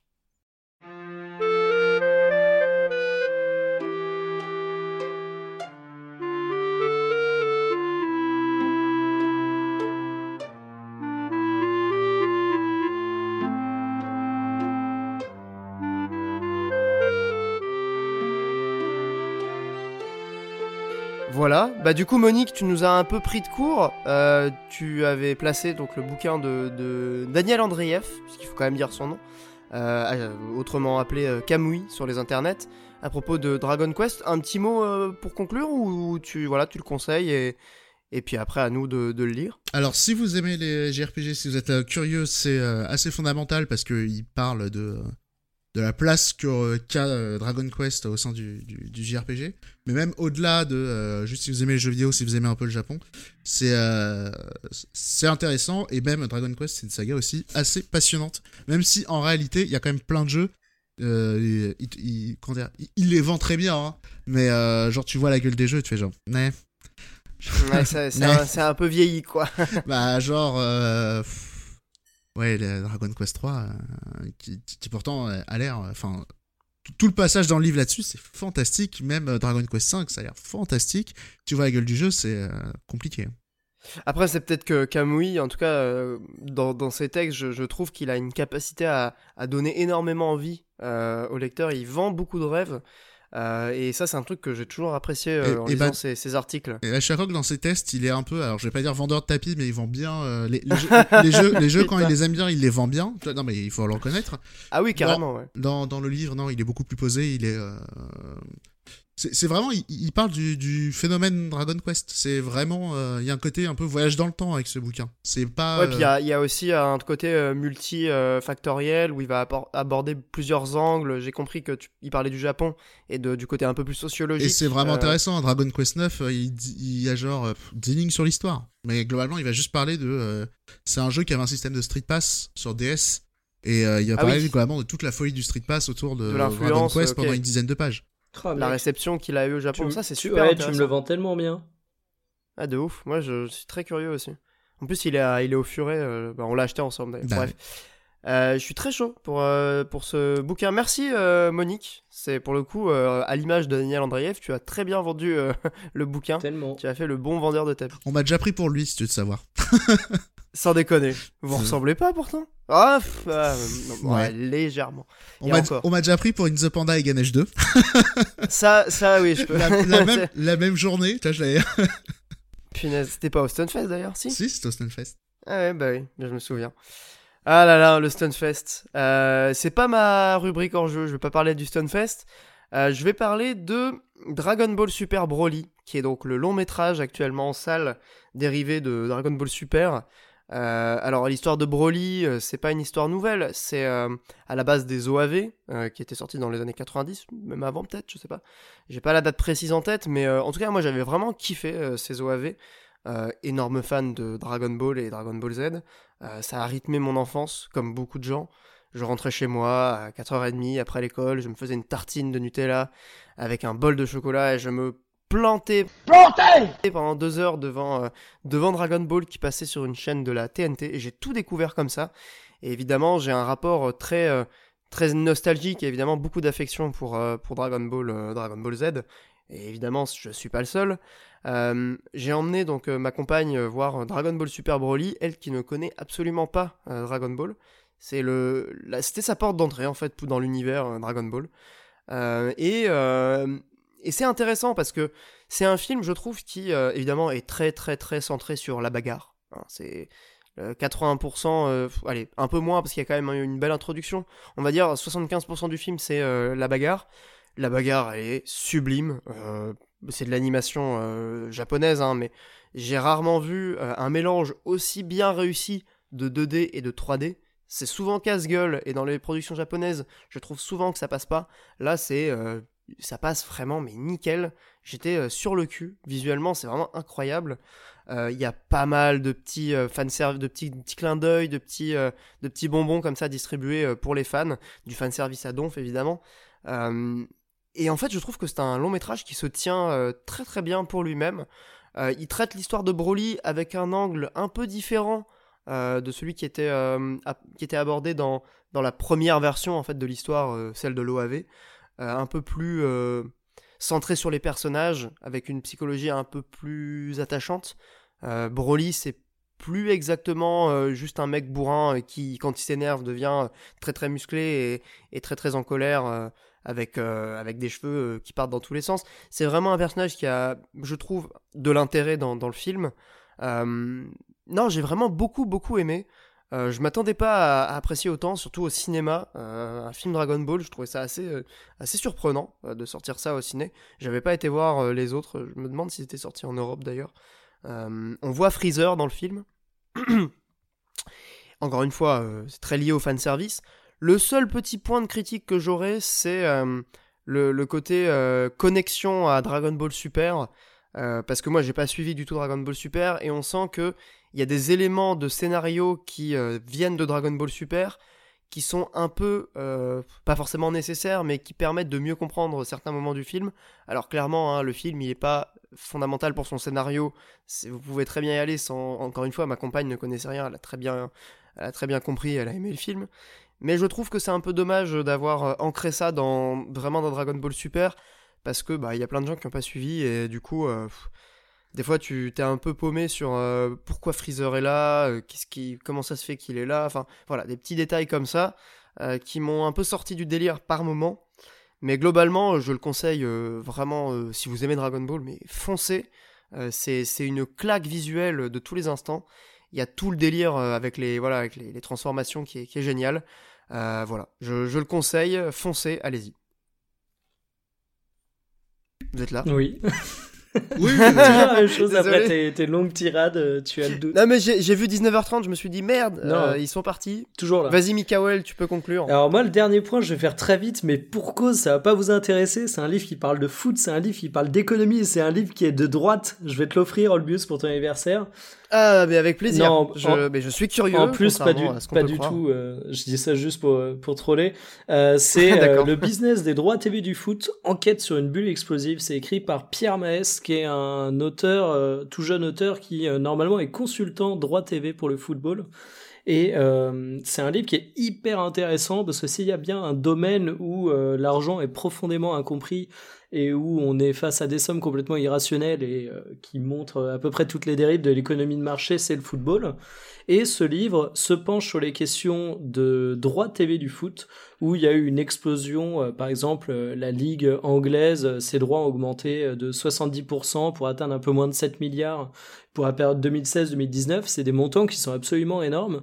Et en fait, l'auteur va expliquer pourquoi ces montants sont énormes, comment aujourd'hui SFR en France essaye de faire des droits TV euh, un moyen pour attirer des abonnés, comment la Sky a fait ça à son époque en Angleterre, euh, comment aujourd'hui les droits sont totalement surévalués parce que les gens espèrent un marché chinois, euh, comment beaucoup de gens espèrent l'arrivée des GAFA dans, dans le milieu des droits TV du foot pour garder ces droits super élevés et pourquoi c'est une gigantesque bulle qui risque d'exploser. C'est un ouvrage qui est super intéressant parce que extrêmement pointu sur les questions des droits TV et sur ces questions économiques qui sont super complexes. Euh, le mec est encore une fois consultant spécialisé dans la question. Mais c'est une enquête en fait. Ouais, c'est une enquête, mais euh, malgré tout, il, il, a vraiment à, à, vulgariser le sujet, à, à, faire un historique des droits TV, comment ça a évolué, pourquoi il y a des dérives. Et franchement, je trouve que c'est un ouvrage qui est super intéressant. Il se lit très très vite.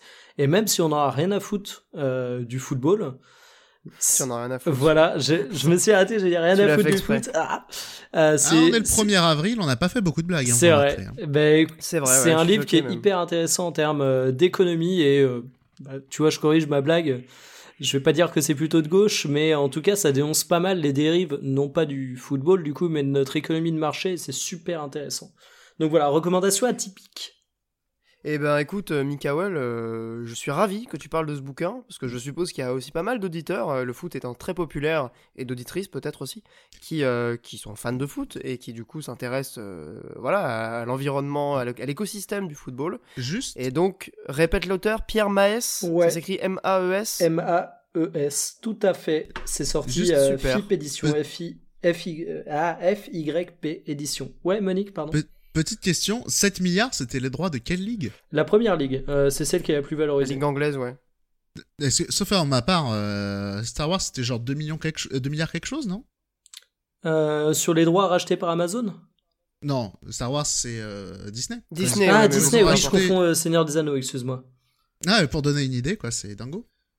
C'est dingo. Bah, Minecraft, c'était aussi de 3 milliards. Ouais, mais pour donner une idée, t'es quand même dans une économie qui est particulière dans le sens où euh, bah, le livre le dit. Euh, il y a aussi d'autres bouquins d'économie du foot qui en parlent très bien, mais euh, en Angleterre, t'as des géants du secteur de, de, la télécommunication qui ont grossi et qui ont réussi à dominer le marché grâce au droit du foot.